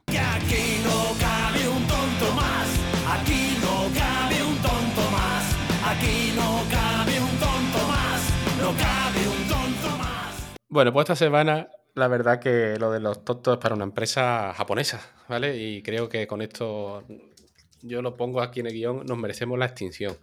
Resulta que es una empresa que ha sacado ropa para robots, ¿vale? Y es el nuevo hit de moda en Japón, ¿vale? Los japoneses siempre son muy, muy dados, ¿no? A, vestirse de manera estrafalaria, hay gente que, oye, que gasta pasta en este tipo de cosas y tal, pero leo que Rocket Road es una empresa, una original marca de ropa japonesa.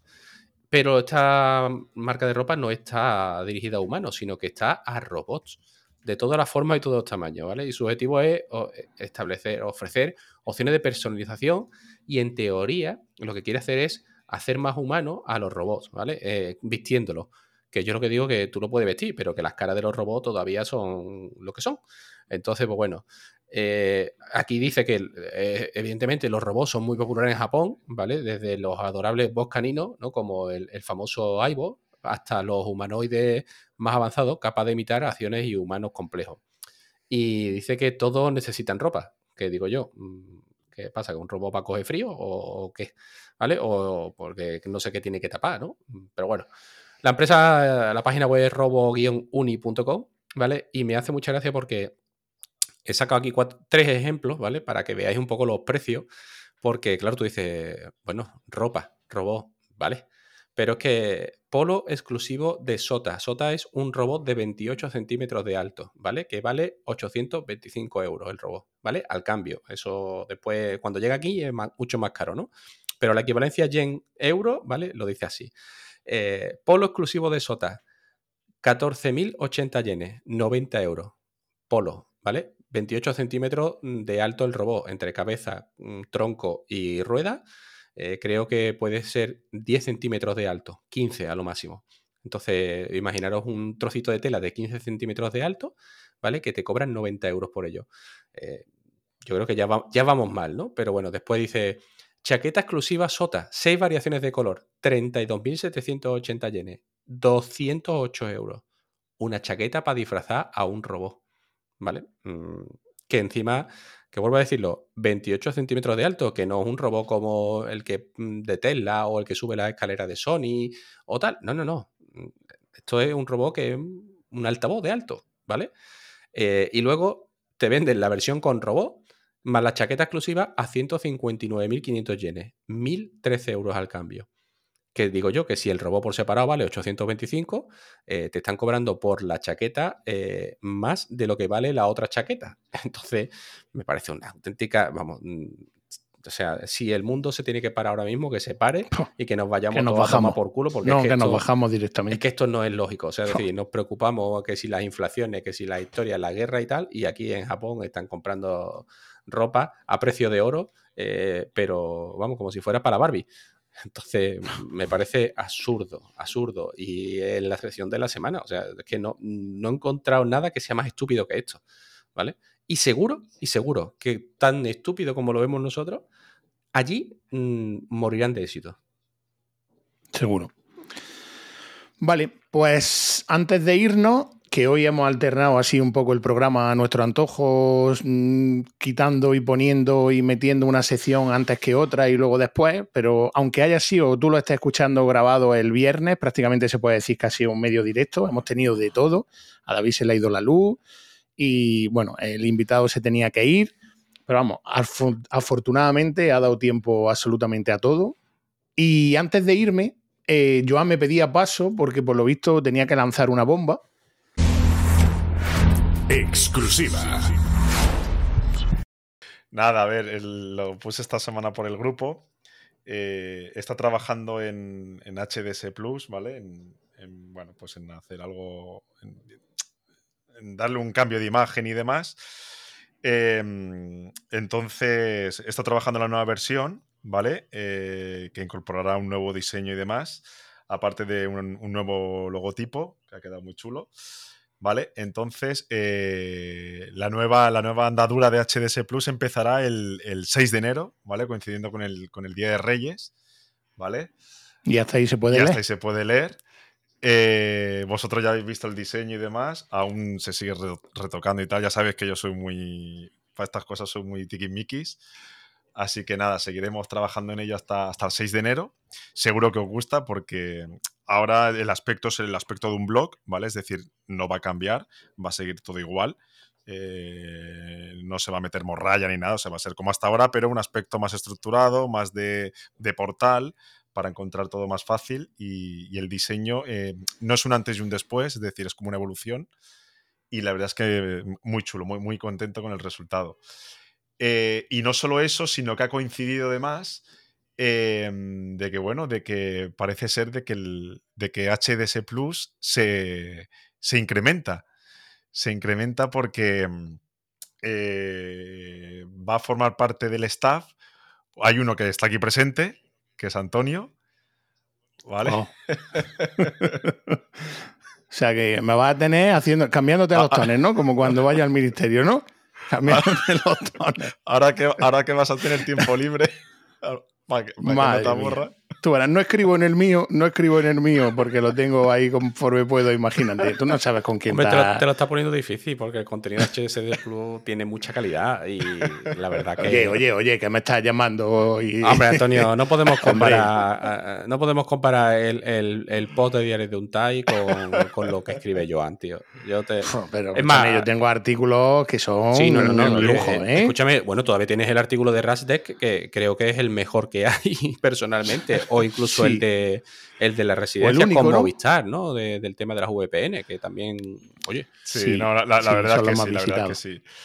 Hombre, yo desde aquí, Joan, te digo que yo que estoy en la parte premium del, del podcast, ¿vale? Que yo pago mi suscripción premium al podcast, alguno la tendrá que pagar en un futuro y seguro que la vaya a pagar con ganas.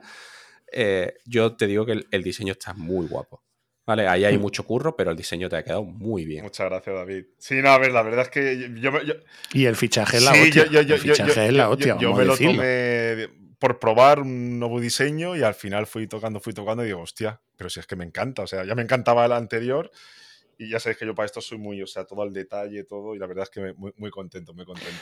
La verdad que siempre, eh, con la coña estaba siempre, tío, ¿por qué? Tres y con, y con tres blogs distintos, tres y no sé qué. Sí. Pues cierra tal, pues fíjate, al final, bueno, a ver A cómo ver sale, a ver- a ver, seguramente. Antonio, si no se aburre en dos semanas, a ver, a ver si... No, yo no me aburro y nunca. no, no solo Antonio, hay otra persona más que, que, A ver, espérate, que eso no lo sé yo. que se ha querido sumar al carro. Eh, estamos hablando, ahora faltan aquí unos tambores.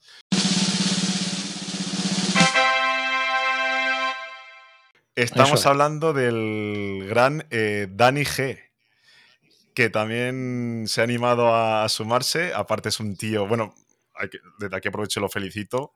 Fichas Sí, importantes. porque ¿eh? aparte, desde aquí lo Fichajazo. felicito porque, bueno, ya lo felicité en el grupo, porque ahora es administrador del grupo Synology, como, como David, que se lo merece, porque la verdad es que el tío está pico y pala cada día. Sí, y Siempre, aparte que tío, se pendiente, explica, se aportando. explica de maravilla, o sea, y resuelve Sí. todo Mm. muy bien. Y es un, es un cielo de persona. Y también se ha decidido apuntar al proyecto, así que nada, esperamos que entre el nuevo diseño y, y las nuevas incorporaciones, ya te digo, mm, esto lo hacemos porque nos gusta, o sea, no va a cambiar absolutamente nada, lo hacemos porque nos gusta, pero claro, si en vez de una persona pues puede ir escribiendo más personas, pues a más podemos ayudar. Pero, pero, Joan, ¿aquí ha habido talonario como el PSG o no? Por, Por supuesto. supuesto. Si no, tú sabes que yo no me Por voy. supuesto, por supuesto. David, vamos a ver.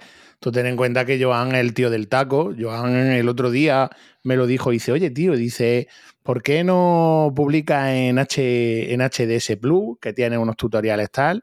Y siempre lo decimos de coña y demás. Y dije, pues ya estás tardando. Digo, pero claro, yo tengo una caché. O sea que eso, tú sabes que entre bambalinas, luego yo te lo cuento, pero estamos hablando de una cifra de tres, Las de tres negociaciones Qué han sido duras. Han Tres sido dígitos. ¿Tres es 000 Sí. o...? Bueno, lo dejamos ahí, pero tres dígitos, ¿eh? tres dígitos importantes. Y aparte de eso, que cuando vaya a Barcelona, ahí Todo por también delante, hay. todo por no, no, que hay también, eh, tío, en el contrato hay también unos pluses. Qué barbaridad. Aparte, de- sí, sí, aparte de que me tiene que donar en carne, hay también unos Ahí pluses está, metidos. ahí Qué está, ahí está. barbaridad. Qué nivel. Te, va a dejar que le metas la guía hasta el fondo al final. Sí, sí, total, eso ya lo sabes. Yo te felicito porque, como bien ha dicho David, el blog lo tienes súper currado. De hecho, me lo enseñaba el otro día y yo, que soy el que publica en detrás del mostrador, yo no tengo, bueno, si lo veis, metemos los posts rápido porque nos supone, en cuanto a tiempo y dedicación, Joan se lo tiene todo súper currado, tiene su inyección de código, tiene tocado todos los CSS y la verdad que David y yo vimos el diseño, que yo hasta ahora no lo había visto y es una auténtica pasada. O sea, tiene muy buen contenido y encima con el fichaje, porque yo hasta que no firme y tome posesión, posesión no podré tener tiempo, el tiempo libre que pueda tener David a día de hoy o que pueda tener Joan por su trabajo, que un día tiene mañana o de tarde. Pero, pero sí, el contenido que tiene es brutal y si le suma el pedazo de fichaje que tienes con Dani y la sabiduría que yo te pueda aportar, porque sabes que lógicamente la experiencia a un grado, pues creo que creo que sí, creo que te podemos hacer. aparte, es, lo que hablamos, ¿eh? no, a mí, ¿eh? ya, lo sabéis vosotros. Eh, el proyecto era de los tres y ya está. Y a ver, y, yo te digo, lo hacemos porque nos gusta, como hasta ahora, y, para adelante tú. Yo por mi parte, felicidades. Del 6 de enero que David decía, ya se descubrirá todo y ya veréis el nuevo diseño y ya veréis nuevas publicaciones, que me consta que Dani se está preparando cosillas.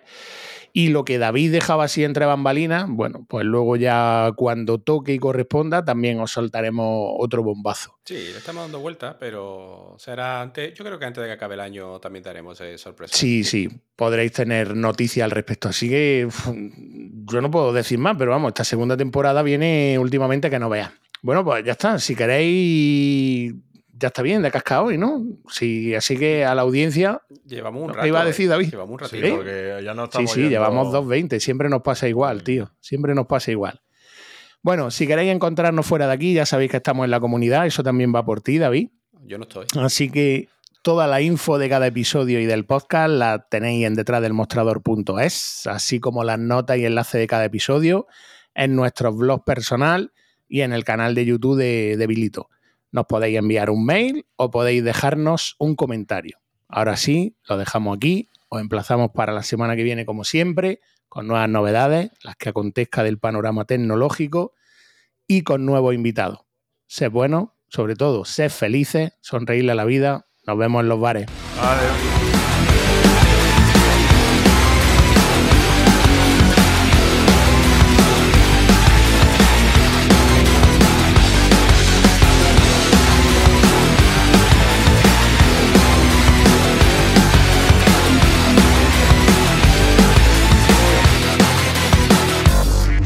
Medio muerto, soy un vivo muriente. Voy a romper el cántaro de tanto y a la fuente. Cara replicante, trompa de elefante. Una aspiradora humana, un hincho de los de antes. Parezco un vampiro, yo no me duermo ni a tiros. Es ni más que respiro, todo el día con los putos suspiros. Bebo más que un lavabo, no paro por casa. A mí siempre me pillan con las manos en la guasa. No te fíes nunca del que no te fía. Cambio los problemas por cerveza fría. Mañaneando para acabar el día. Dame mal y menos policía. Llega la noche causando estrago Entregado a la noble causa. Cerrando vale y apurando trago. Somos los cabrones que nunca se cansan. No nos van a echar de la calle De la plaza ni tampoco de los parques. No nos van a echar de los bares Aunque vengan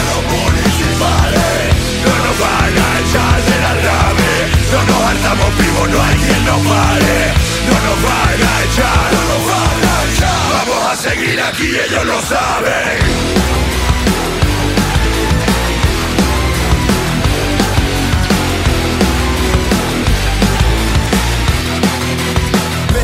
Me, largan de los bancos y de los comerciales. Y cuando llueve hasta me largan de los soportales. Me largan porque no quieren que esté. Y por mucho que le joda, primo, de aquí no me voy. A casa si me quitan la bebida Porque pase lo que pase, siempre me busco la vida. La calle es el tablero, una nueva partida. ¿Quién llegará primero antes que la policía? Tengo los codos encallado de apoyarme Y los bolsillos vacíos de emborracharme. Siento que puedo seguir adelante. Prefiero a violencia antes que acosarme. La calle no es de todo, la calle es mía. Harto de lata, chupito, María. Miles de alto mala compañía. Vamos todos directo pa' comisaría. No nos van a echar de la calle De la plaza ni tampoco de los parques. No nos van a echar de los bares Aunque vengan los municipales. No nos van a echar estamos vivos, no hay quien nos pare. No nos van a echar, no nos van a echar. Vamos a seguir aquí, ellos lo saben.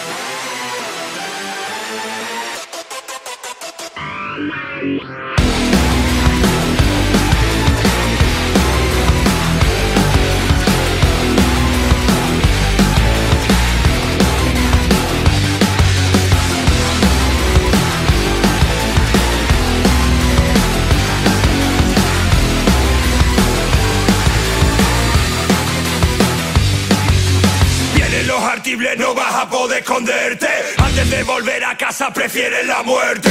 No los echas de tu van ni con agua caliente. Van del baño a la pista de baile sonriente.